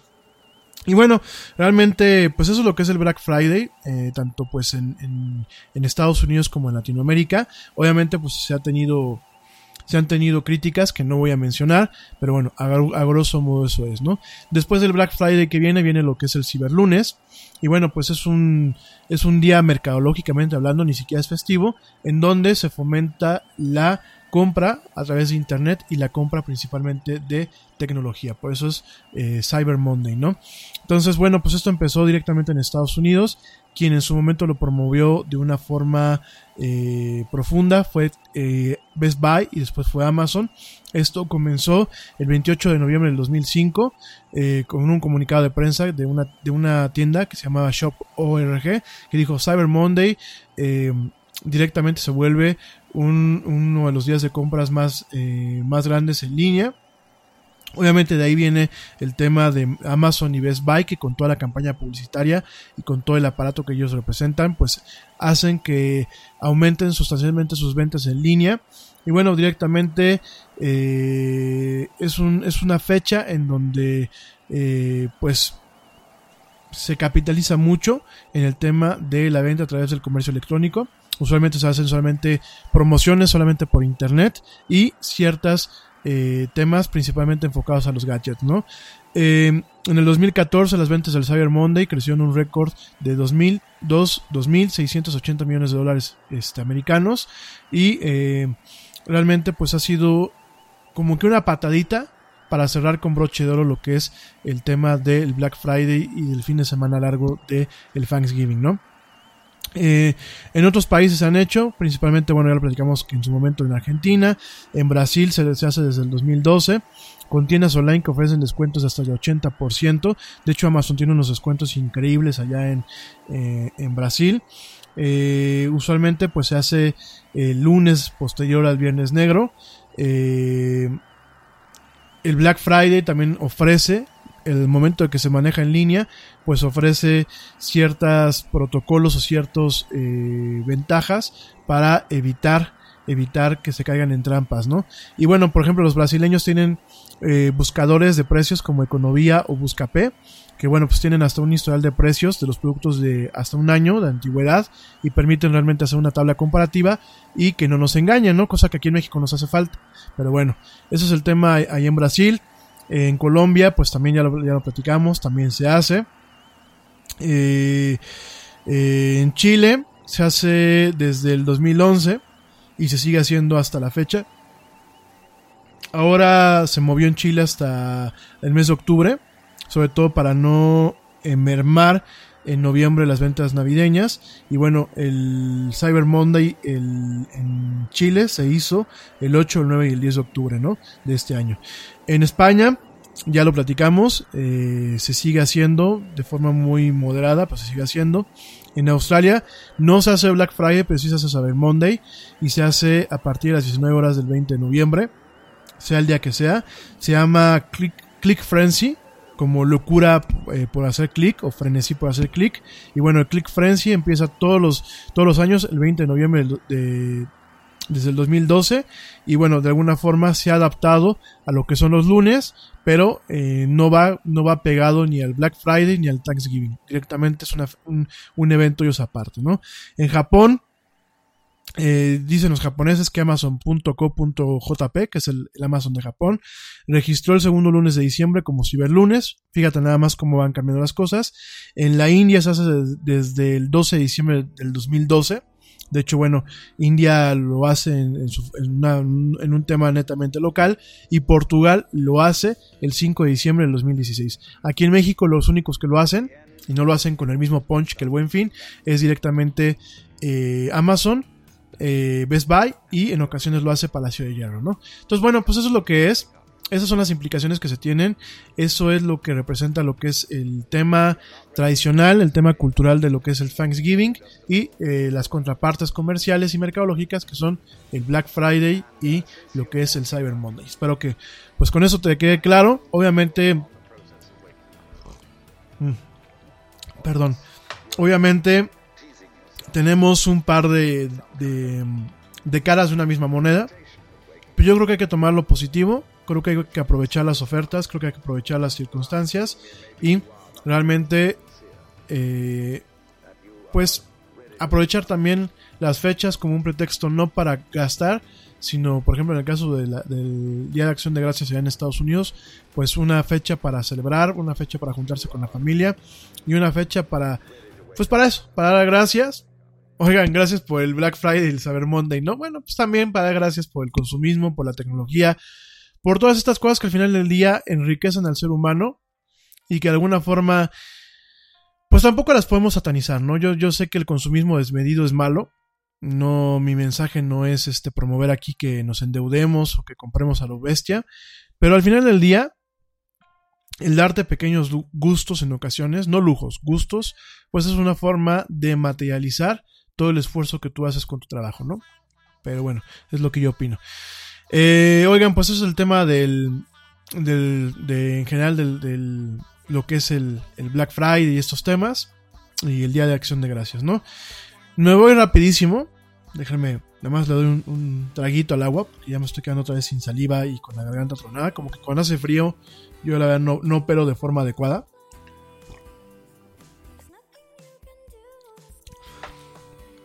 Perdón. Nos vamos a una noticia. Me gusta, si vivía alguna. Bueno, si vivía mi profesora Luisa, Luis Armía, que fue la que me dio radio en la universidad, yo creo que me hubiese colgado. Pero como estoy en confianza con ustedes, pues aprovecho aquí para tomarme mi cafecito y todo con ustedes. Y bueno, estamos aquí en confianza, ¿no? Pero sí, yo creo que si, si alguien me viera ya me hubiese colgado, ¿no?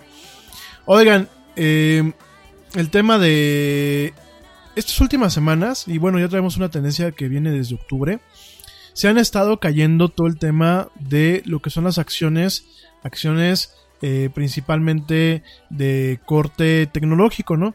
Todo lo que compone, pues realmente lo que se le conoce como el índice Nasdaq. Esto lo empezamos a ver, bueno, en general los mercados se han desplomado, se han estado cayendo. Esto lo vemos desde el, desde el mes pasado, desde octubre, en donde, bueno, pues tanto Wall Street ha sufrido descalabro y descalabro y descalabro. Y bueno, hay muchas versiones que tenemos, principalmente es muy curioso que pase esto porque la economía americana está creciendo, o sea, está, está bastante bien. Eh, de alguna forma ayudó que Donald Trump cortara impuestos al principio de este año, lo cual, bueno, pues directamente generó que el Banco Central de los Estados Unidos, la Fed, eh, levantara un poco lo que es este su tasa de interés para de alguna forma mantener controlado lo que es la inflación. Y bueno, en ese sentido, eh, los economistas y los analistas están pensando que quizás estamos alcanzando una cúspide en donde a lo mejor la economía no va a dar para más y eso lo estamos viendo materializado en directamente lo que es este la caída de las empresas en la bolsa, ¿no? En las empresas tecnológicas. Obviamente si Estados Unidos se caen sus bolsas, por lo general arrastra a todas las bolsas del mundo, ¿no? Y una, una, de esas bolsas, pues es sin lugar a dudas la de México, que bueno, la de México ya tiene ciertos factores que la presionan y que la devalúan más, ¿no? En este sentido, también eh, el gobierno de los Estados Unidos, pues alcanzaron su máximo nivel desde el 2008, desde, eh, desde que fue la crisis, eh, los bonos, volvemos a platicar de los bonos, ya lo platicamos la semana pasada, los bonos, pues es la forma en la que el gobierno, los gobiernos contraen deuda, es la forma de que se financian en ocasiones, ¿no? Entonces, en ese sentido, pues eh, ahora le va bien a la economía, en el momento que le va bien a la economía, tú tienes que ligeramente subir tus tasas de interés o subirlas totalmente bien. O sea, es muy curioso porque cuando te va mal, en ocasiones las tienes que que subir para garantizar que, vas a poder, o sea, que sigue siendo atractivo, que a lo mejor estás pasando por un bache, o de plano las tienes que bajar al mínimo, de alguna forma diciendo, oye, no voy a poder cumplir con esos compromisos, ¿no? En el caso de Estados Unidos es muy chistoso porque las ha subido para decir, oye, pues ven, ven inversionista extranjero, y bien invierte en deuda americana, pero al mismo tiempo, bueno, pues eso ha ocasionado un problema porque pues es la más alta desde el 2008 y obviamente eso hace más, más eh, peleagudo el costo de los préstamos y los créditos a las compañías y a los consumidores, ¿no? Entonces, de alguna forma, pues eso, eh, eso es un tema muy complejo, todo el tema de macroeconomía, de economía avanzada, pues son temas muy complejos y eh, esto ha ocasionado que, bueno, los inversionistas de mercados locales y los inversionistas de las bolsas se vayan con mucha precaución. También las empresas de tecnología y las empresas en Estados Unidos en general, junto con las mexicanas y otras empresas, otras eh, bolsas del continente, pues han presentado números muy, muy prometedores. Existen ciertas presiones como el riesgo de una guerra comercial entre Estados Unidos y sus socios comerciales como China, como Alemania, como Francia, como Canadá, como mismo México. El riesgo sigue latente a pesar de que ya se firmó, eh, bueno, no se ha firmado, se firma ahora en unos días más el Tratado de Libre Comercio, que la versión nueva, que aparte, bueno, pues tiene, una vez que se firma, tiene que ser ratificada por los congresos, ¿no? Y existe el riesgo de que el Congreso de los Estados Unidos lo eche para atrás. Entonces ahí tenemos un riesgo, un riesgo que obviamente presiona el tema de las bolsas. Tenemos también una cuestión en donde los Emiratos Árabes Unidos y los países de la OPEC pues han, estado manteniendo eh, con un costo bajo lo que es directamente el petróleo. Entonces también en países, por ejemplo, como México, genera una presión, en el mismo Estados Unidos genera una presión porque eh, el, costo, Estados Unidos es un, exportador muy importante de combustibles, entonces ese costo de sus combustibles empieza a bajar y empieza a generar incertidumbre, ¿no? Entonces todo esto son cuestiones en donde si lo sumamos, por ahí está el Fondo Monetario Internacional que eh, bajó la proyección de su crecimiento global eh, bajó su pronóstico y lo bajó y dijo que bueno pues para el 2019 muy probablemente veamos eh, tasas de crecimiento muy, muy, muy miserables. Digo, lo digo, lo digo así, este, pues muy hocico abierto, por no utilizar un término, un término técnico. Pero bueno, pues directamente eh, el Fondo Monetario Internacional está viendo que pues el año que viene va a ser malo en general para los países, ¿no? Este,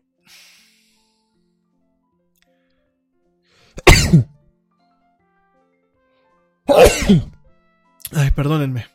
Eh, gracias. Por aquí me dijeron salud. Eh, por aquí me dice. Eh, me dice Ale Dressler. ¿Te quieres resfriar? Sí, yo creo que me quiero medio resfriar. Pero esperemos que no me resfríe. Bueno.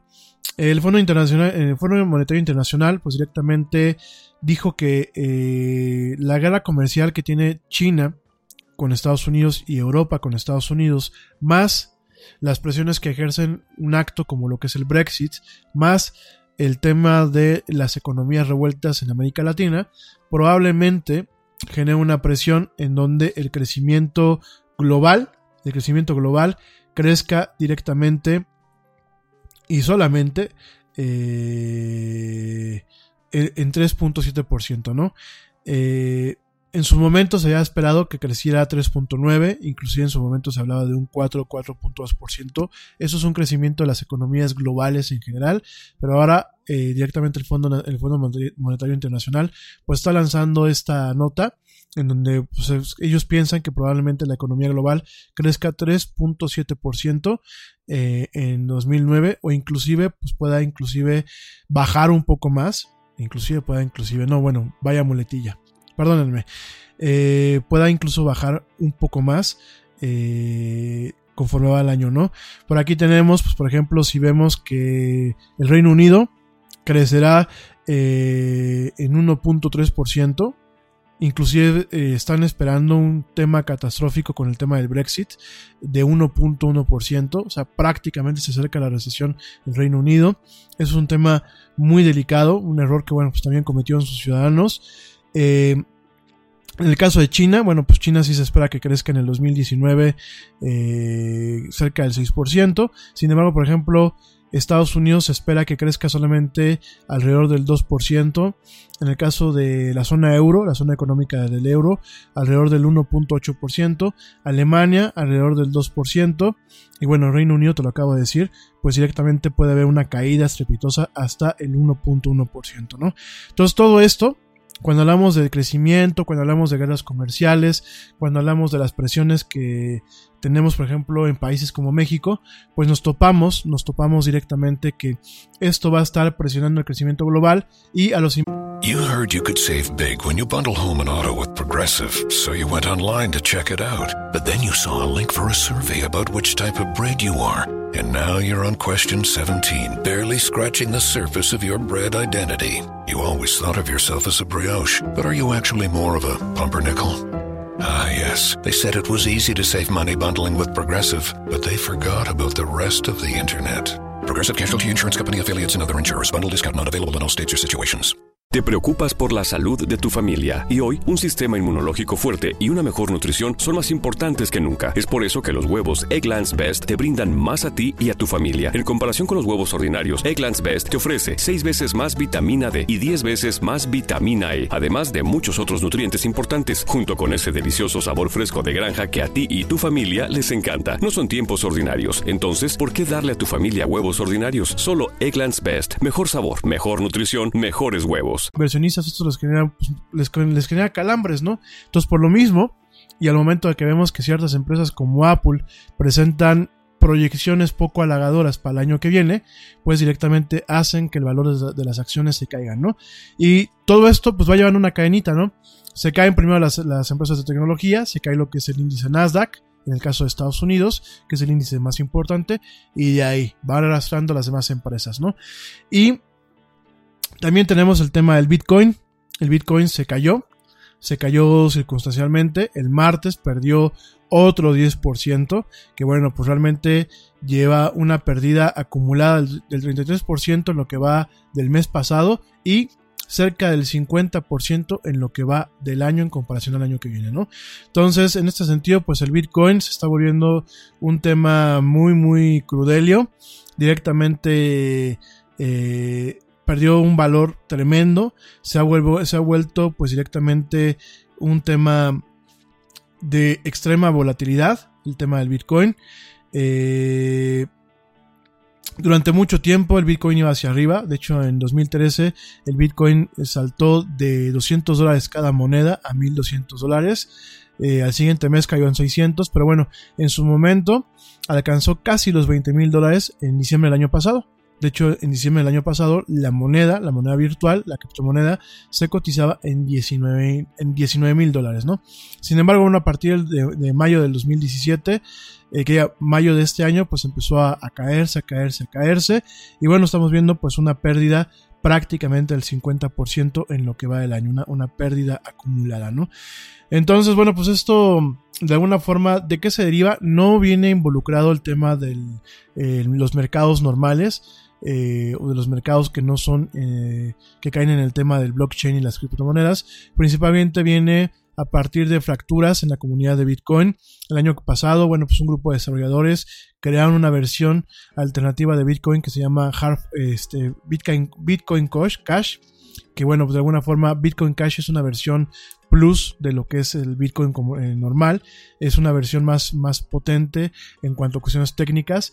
Y bueno, desafortunadamente pues Bitcoin Cash no logró eh, desplazar a la original, pero sí, sí se llevó a una serie de seguidores. Y bueno, directamente eh, tuvo un crecimiento Obviamente eso le costó una caída a Bitcoin y muy curioso porque Bitcoin Cash la semana pasada pues tuvo también otra, otra repartición, ¿no?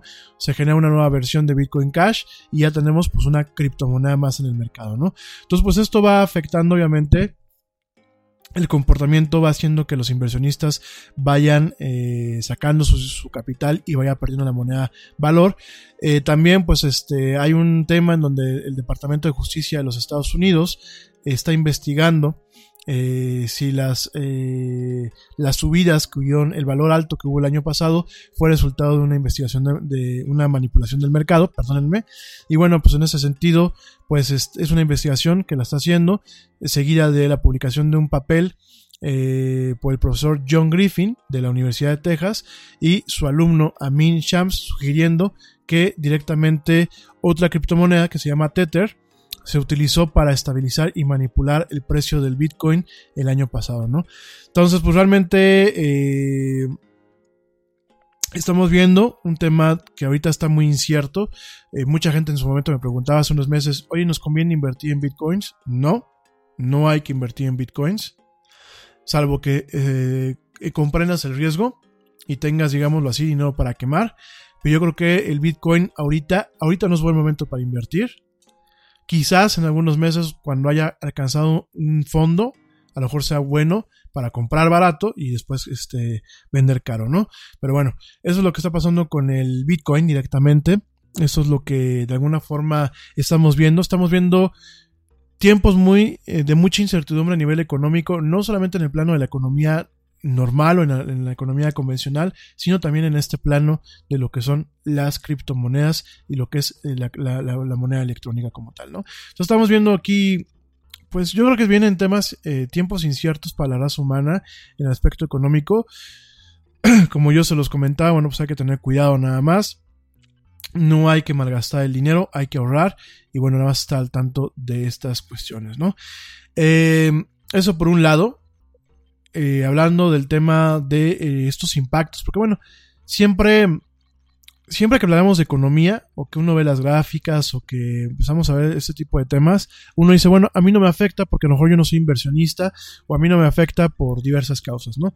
Sin embargo, siempre nos afecta porque últimamente en algún momento a través de un indicador macroeconómico nos termina pegando. En ocasiones es con la inflación, en ocasiones es con las tasas de interés, pero también nos termina pegando con el costo en ocasiones de forma positiva y en ocasiones de forma negativa, el costo de los artículos que no entran dentro de una canasta básica y que en ocasiones tenemos que comprar, ¿no?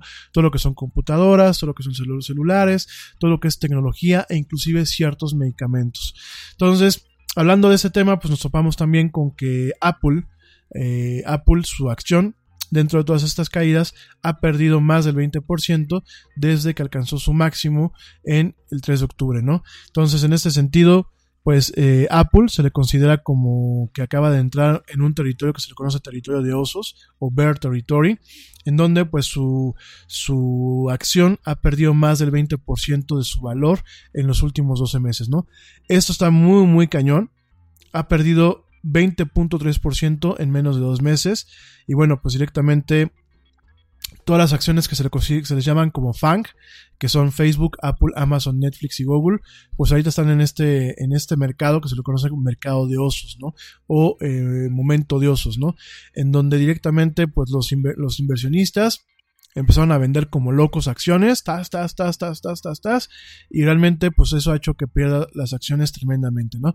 Por ejemplo, la acción de Alphabet, que es la mamá de Google, eh, cerraba el día lunes en 1020 dólares por acción, eh, representando pues una caída, una caída del 20% de eh, 1278.84 dólares que costaba la acción en julio, ¿no?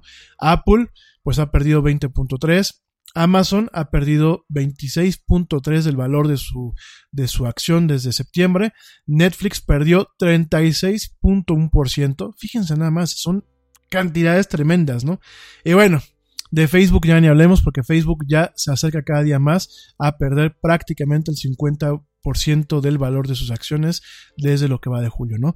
Entonces han sido, son procesos que yo les digo que son eh, círculos viciosos. Yo los entiendo, yo no soy economista, pero los entiendo de, una forma humilde como ciudadano a pie. Son procesos que a mi forma de verlo, cuando los he estudiado, son cadenas, cadenas, este, círculos viciosos, ¿no? O efecto dominó. Se cae Apple, empieza a caerse, a caerse, a caerse. ¿Y qué pasa? El inversionista va perdiendo confianza, confianza, confianza. Se va replicando. Llega un momento en que inclusive el, inversionista que no tenía a lo mejor la idea de vender, empieza a vender. Y eso va generando que la acción siga cayendo y que en algún momento podamos entrar a este mercado de osos que ya están ahorita, en donde ciertos movimientos pueden generar inclusive ventas de pánico y hacer que las acciones terminen cayéndose más, ¿no? Entonces, esto nos va a afectar Primer, primer lugar, ¿por qué nos afecta? Porque obviamente esas empresas pierden, pierden el valor de lo que valen en la bolsa y pierden en ocasiones pues un valor que utilizan para financiar sus operaciones y para moverse y pierden lo que es una capitalización. Entonces, lo vemos como, lo vemos con, eh, con temas donde, por ejemplo, se deja de contratar empleados, se recortan personal, eh, se cierran ciertas divisiones, se posponen lanzamientos de productos. Eso lo vemos en general, nos afecta a todas partes del mundo. Si tú te das por una vuelta por LinkedIn, habían dos o tres puestos de Google que directamente eh, tenían a lo mejor uno o dos días de abierto. Yo no creo que se hayan llenado las, las, vacantes y directamente fueron ya retiradas de las bolsas de trabajo, por ejemplo, de LinkedIn, ¿no? Entonces vemos esta parte Vemos obviamente ciertas contrataciones, por ahí me platicaba alguien en un chat que ya lo iban a contratar y ahorita le están diciendo que le van a hacer su contrato a partir de enero, ¿no? O sea, todavía este lapso lo van a dejar pendiente. Entonces estamos viendo esta, incertidumbre y esta desconfianza, obviamente materializada en el pánico en las bolsas. Eh, eso nos afecta de forma negativa. Obviamente se cancelan o se suspenden inversiones en países como México, se minimiza lo que es la inversión extranjera directa de por sí ya traemos broncas en ese tema por las acciones del gobierno que va a entrar eh, y del gobierno que está presente, porque no hay que, no hay que omitirlo. Todavía no se va, pero también cómo ha causado problemas el gobierno actual. Entre, el gobierno actual y el que viene, este, no hay ni a quién irle. Y todo eso pues, va a generar que el año que viene México tenga un crecimiento mucho menor. Y lo estamos viendo desde ahorita, ¿no? Y a decir, por el tema de la bolsa, sí. Eso es por un lado negativo. Por el otro lado positivo, podemos esperar que ciertos productos bajen de precio o sean más competitivos en sus precios para poder capitalizar a estas empresas a través de presentar números adecuados en la venta por volumen. Ya no en una venta donde el precio unitario es el que cuenta, sino en un modo de volumen en donde se alcancen las metas que se tenían planteadas o al, o al menos se rasquen, aunque no se alcancen al 100%, y de alguna forma, cuando se presentan los informes cuatrimestrales, y los informes anuales no aparezcan números que puedan eh, pues asustar directamente al inversionista o asustarlo más, ¿no? Entonces estamos viendo esta situación con Apple y con las empresas que se les llaman FANG, eh, las acciones FANG, que son las cinco gigantes de la tecnología, y bueno, habrá que ver, habrá que ver pues cómo nos va, ¿no? Habrá que ver cómo nos va. En este sentido, pues por ejemplo, Goldman Sachs, que es una un banco y también es una, una, una empresa de una calificadora, pues ya directamente está haciendo una un catálogo, una nota a la baja de la, de la, de la acción de Apple para el año que viene. Y bueno, habrá que ver cómo se comporta esto en el tema de lanzamiento de nuevos productos y en el tema de los precios, los precios que está manejando actualmente, pues, este, Apple en muchos de sus productos, ¿no? Uf, pues sí, es un tema muy complejo, la verdad, y son temas que nos vamos a estar acostumbrando y que seguramente a lo largo de, de lo que queda este año y lo, que, lo que viene todo el año que viene, pues vamos a estar platicando porque seguramente el año que viene vamos a tener pues eh, temas muy delicados con el tema de la economía global, ¿no? Esperemos nos equivoquemos, pero pues es lo que se viene. Oigan, pues esos los, los, los temas quizás preocupantes. Eh, como te dije al principio del programa, también te quiero platicar. Te quiero platicar de un avión eléctrico que no tiene turbinas, que no tiene partes móviles. Esto en base pues a un informe que apareció en la revista Nature de Ciencia, en donde los investigadores del MIT, del MIT allá en Estados Unidos, reportan que bueno, han creado y volado el primer avión que no requiere ninguna parte móvil, es decir, no llevan turbinas, no llevan motores. Este, este avión de 2.45 kilogramos eh, es de forma experimental, no tiene turbinas, no tiene propulsores, no tiene hélices, no tiene nada. Y bueno, utilizó una tecnología que te, te va a platicar, una tecnología directamente energía eléctrica para volar cerca de 60 metros. Este, que fue, bueno, pues es el tamaño, es la longitud de eh, el, gimnasio y los campos de investigación de ahí del MIT, ¿no?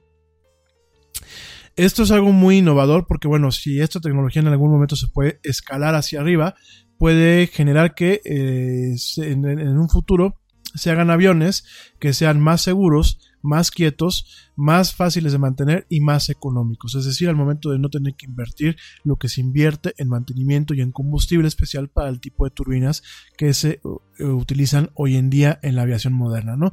Esto además, bueno, pues eh, eliminaría lo que es las emisiones, las emisiones de combustible, la contaminación y además, bueno, pues directamente eliminaría quizás el tema de los combustibles ya que todo el proceso se alimenta directamente por una batería, ¿no? En este caso, ¿cómo funciona este avión?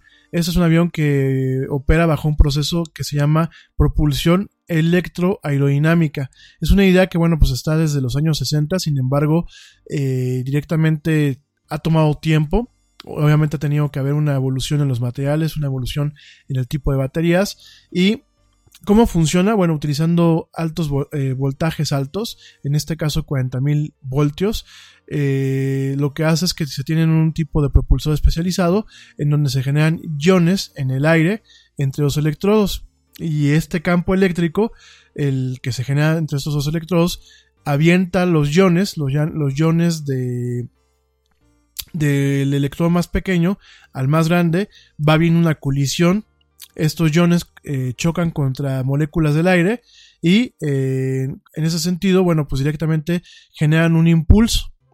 Generan un impulso, lo cual, pues entre más velocidad alcanza y entre más aire pasa, eh, genera un impulso frontal más, eh, más duradero y más estable, ¿no?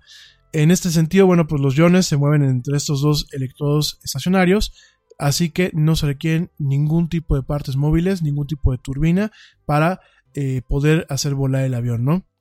Eh, ya es un concepto que en su momento Dyson, la empresa que hace aspiradoras, generó unos ventiladores que son directamente sin, sin aspas. Son aspiradores que no tienen ni hélice ni aspas, ni mucho menos, ¿no?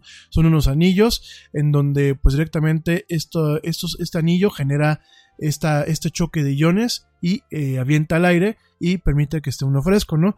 Eh, sin embargo, bueno, pues hasta ahorita se empieza a hacer esta investigación por el MIT, por el Massachusetts Institute of Technology, el Instituto de Tecnología de Massachusetts, y bueno, a pesar de que se concibió en 1960, apenas, apenas hasta ahora, pues logran descubrir la forma en donde existen los materiales, existe la capacidad para generar el suficiente impulso y generar un tema de aviónica y este, aerodinámica, ¿no?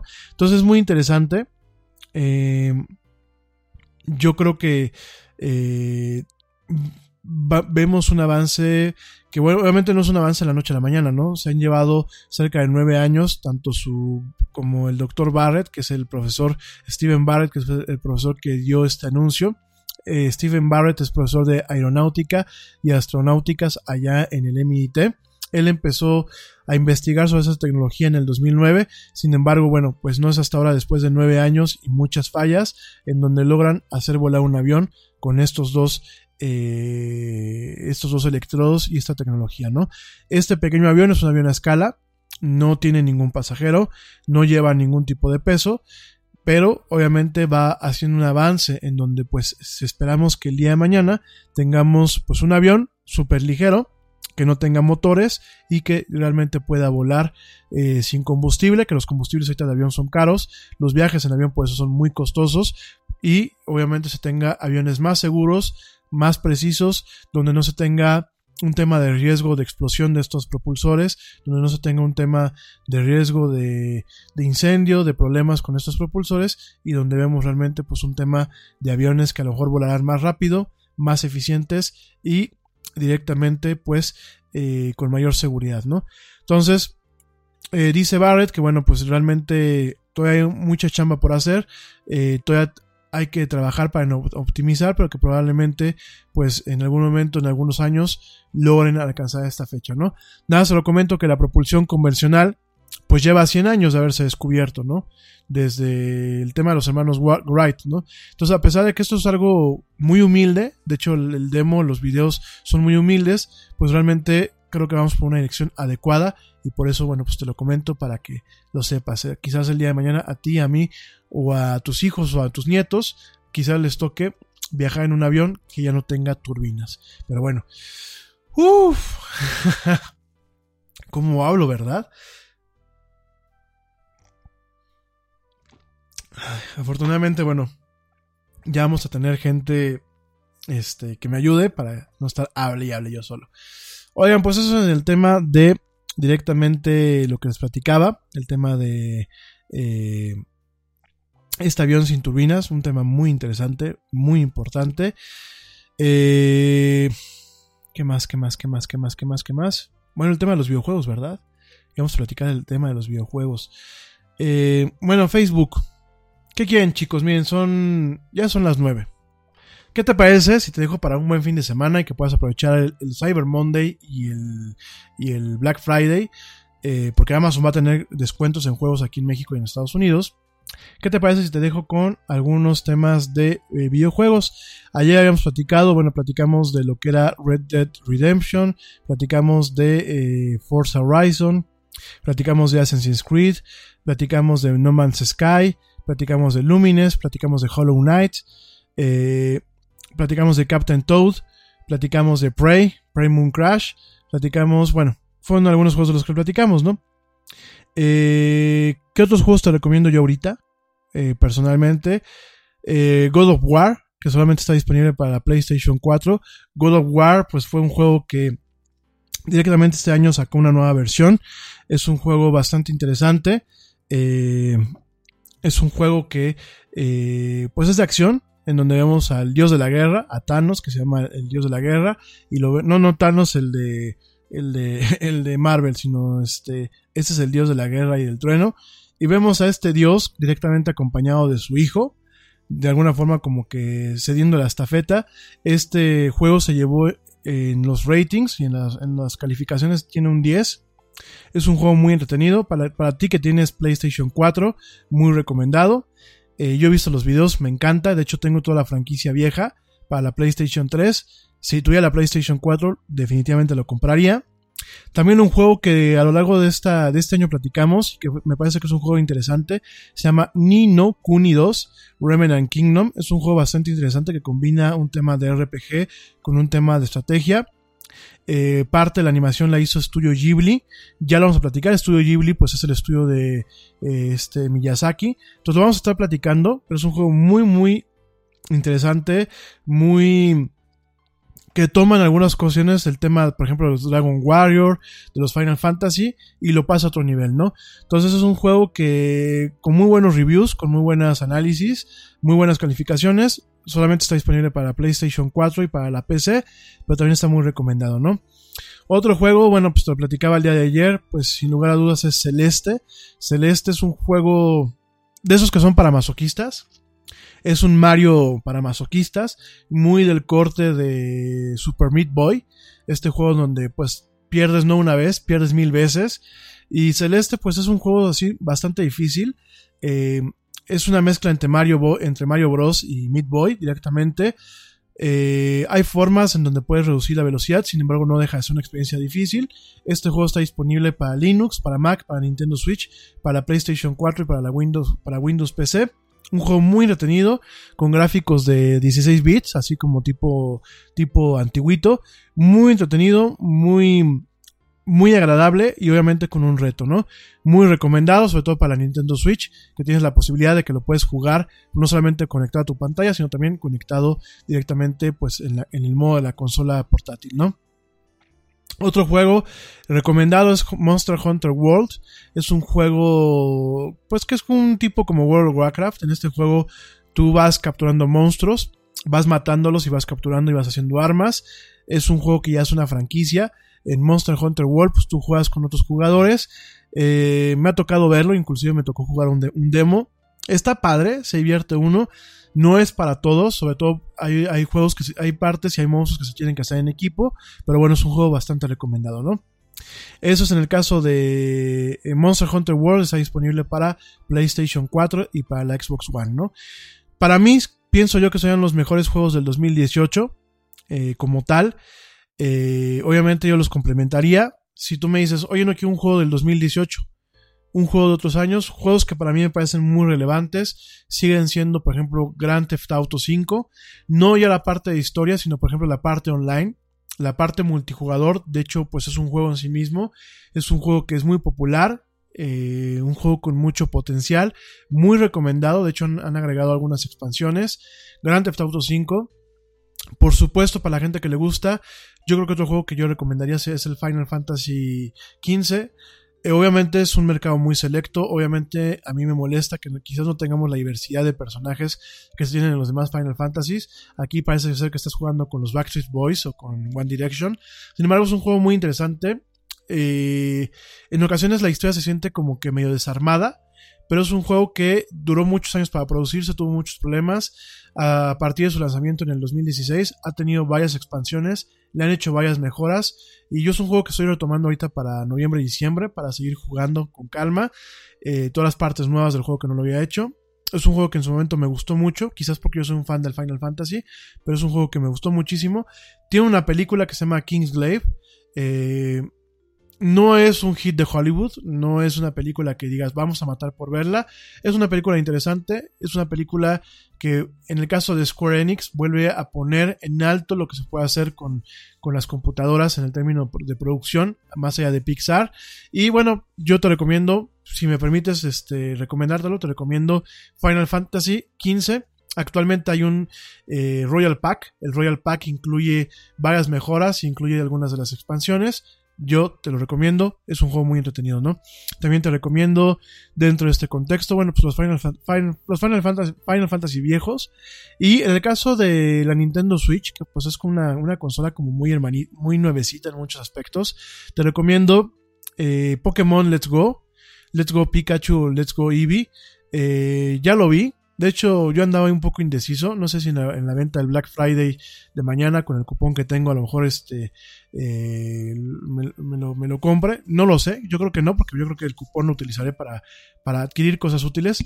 Mientras no me cueste, porque obviamente pues ahorita la paz ya no está eh, del todo bien. Entonces, este, es un cupón que ya tengo ahí con una tarjeta de regalo.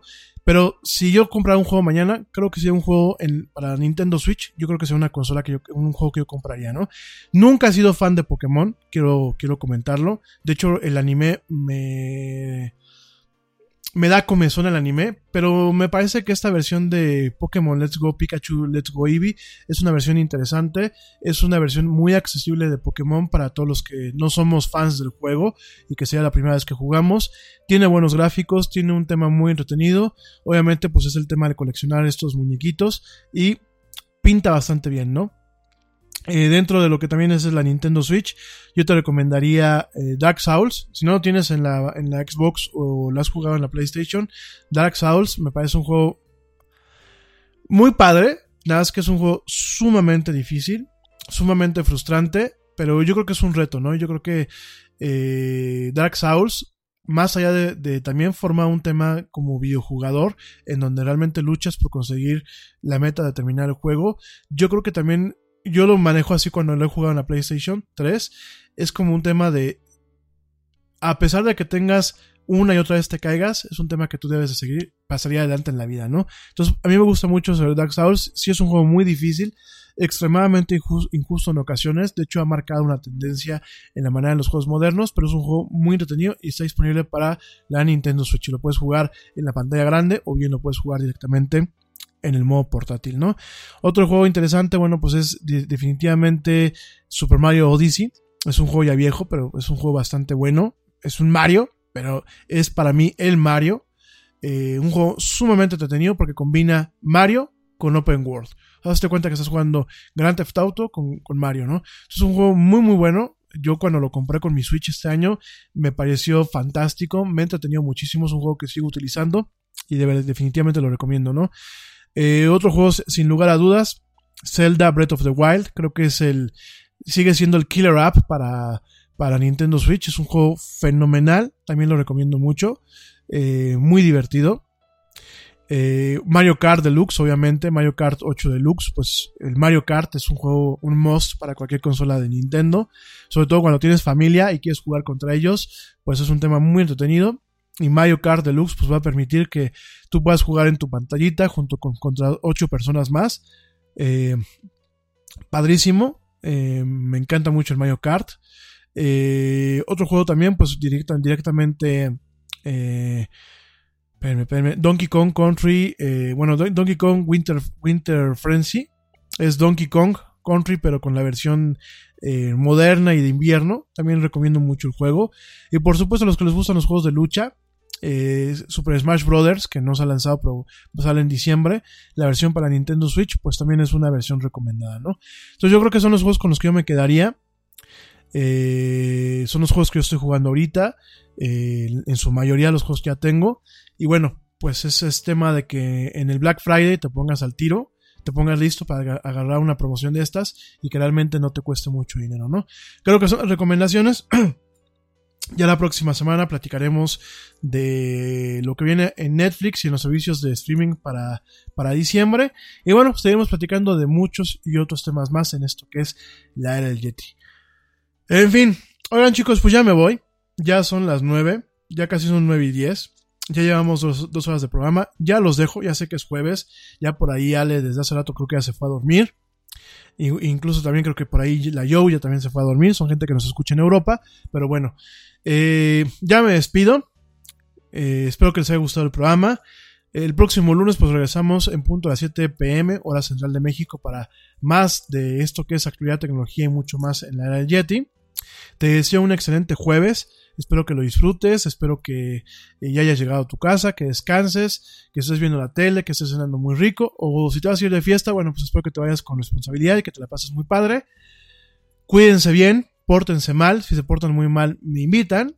Y bueno, ya con esto me despido. Te recuerdo que si ya escuchas el programa empezado o lo quieres escuchar completo desde un principio, lo quieres volver a escuchar o quieres ver alguno, escuchar alguno de nuestros programas anteriores, te recuerdo que lo puedes hacer a partir de Spotify, iHeartRadio, eh, Tuning Radio y bueno, a través de las tiendas de podcast de las diversas plataformas, así como YouTube directamente, ¿no?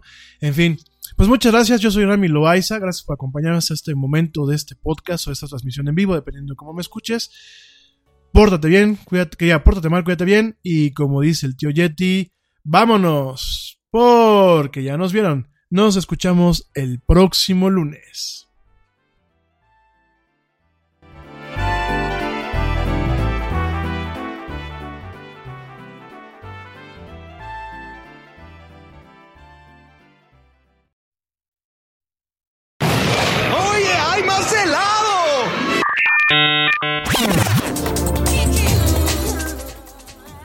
Que la actualidad no te deje helado. Te esperamos en la siguiente emisión de La Era del Yeti.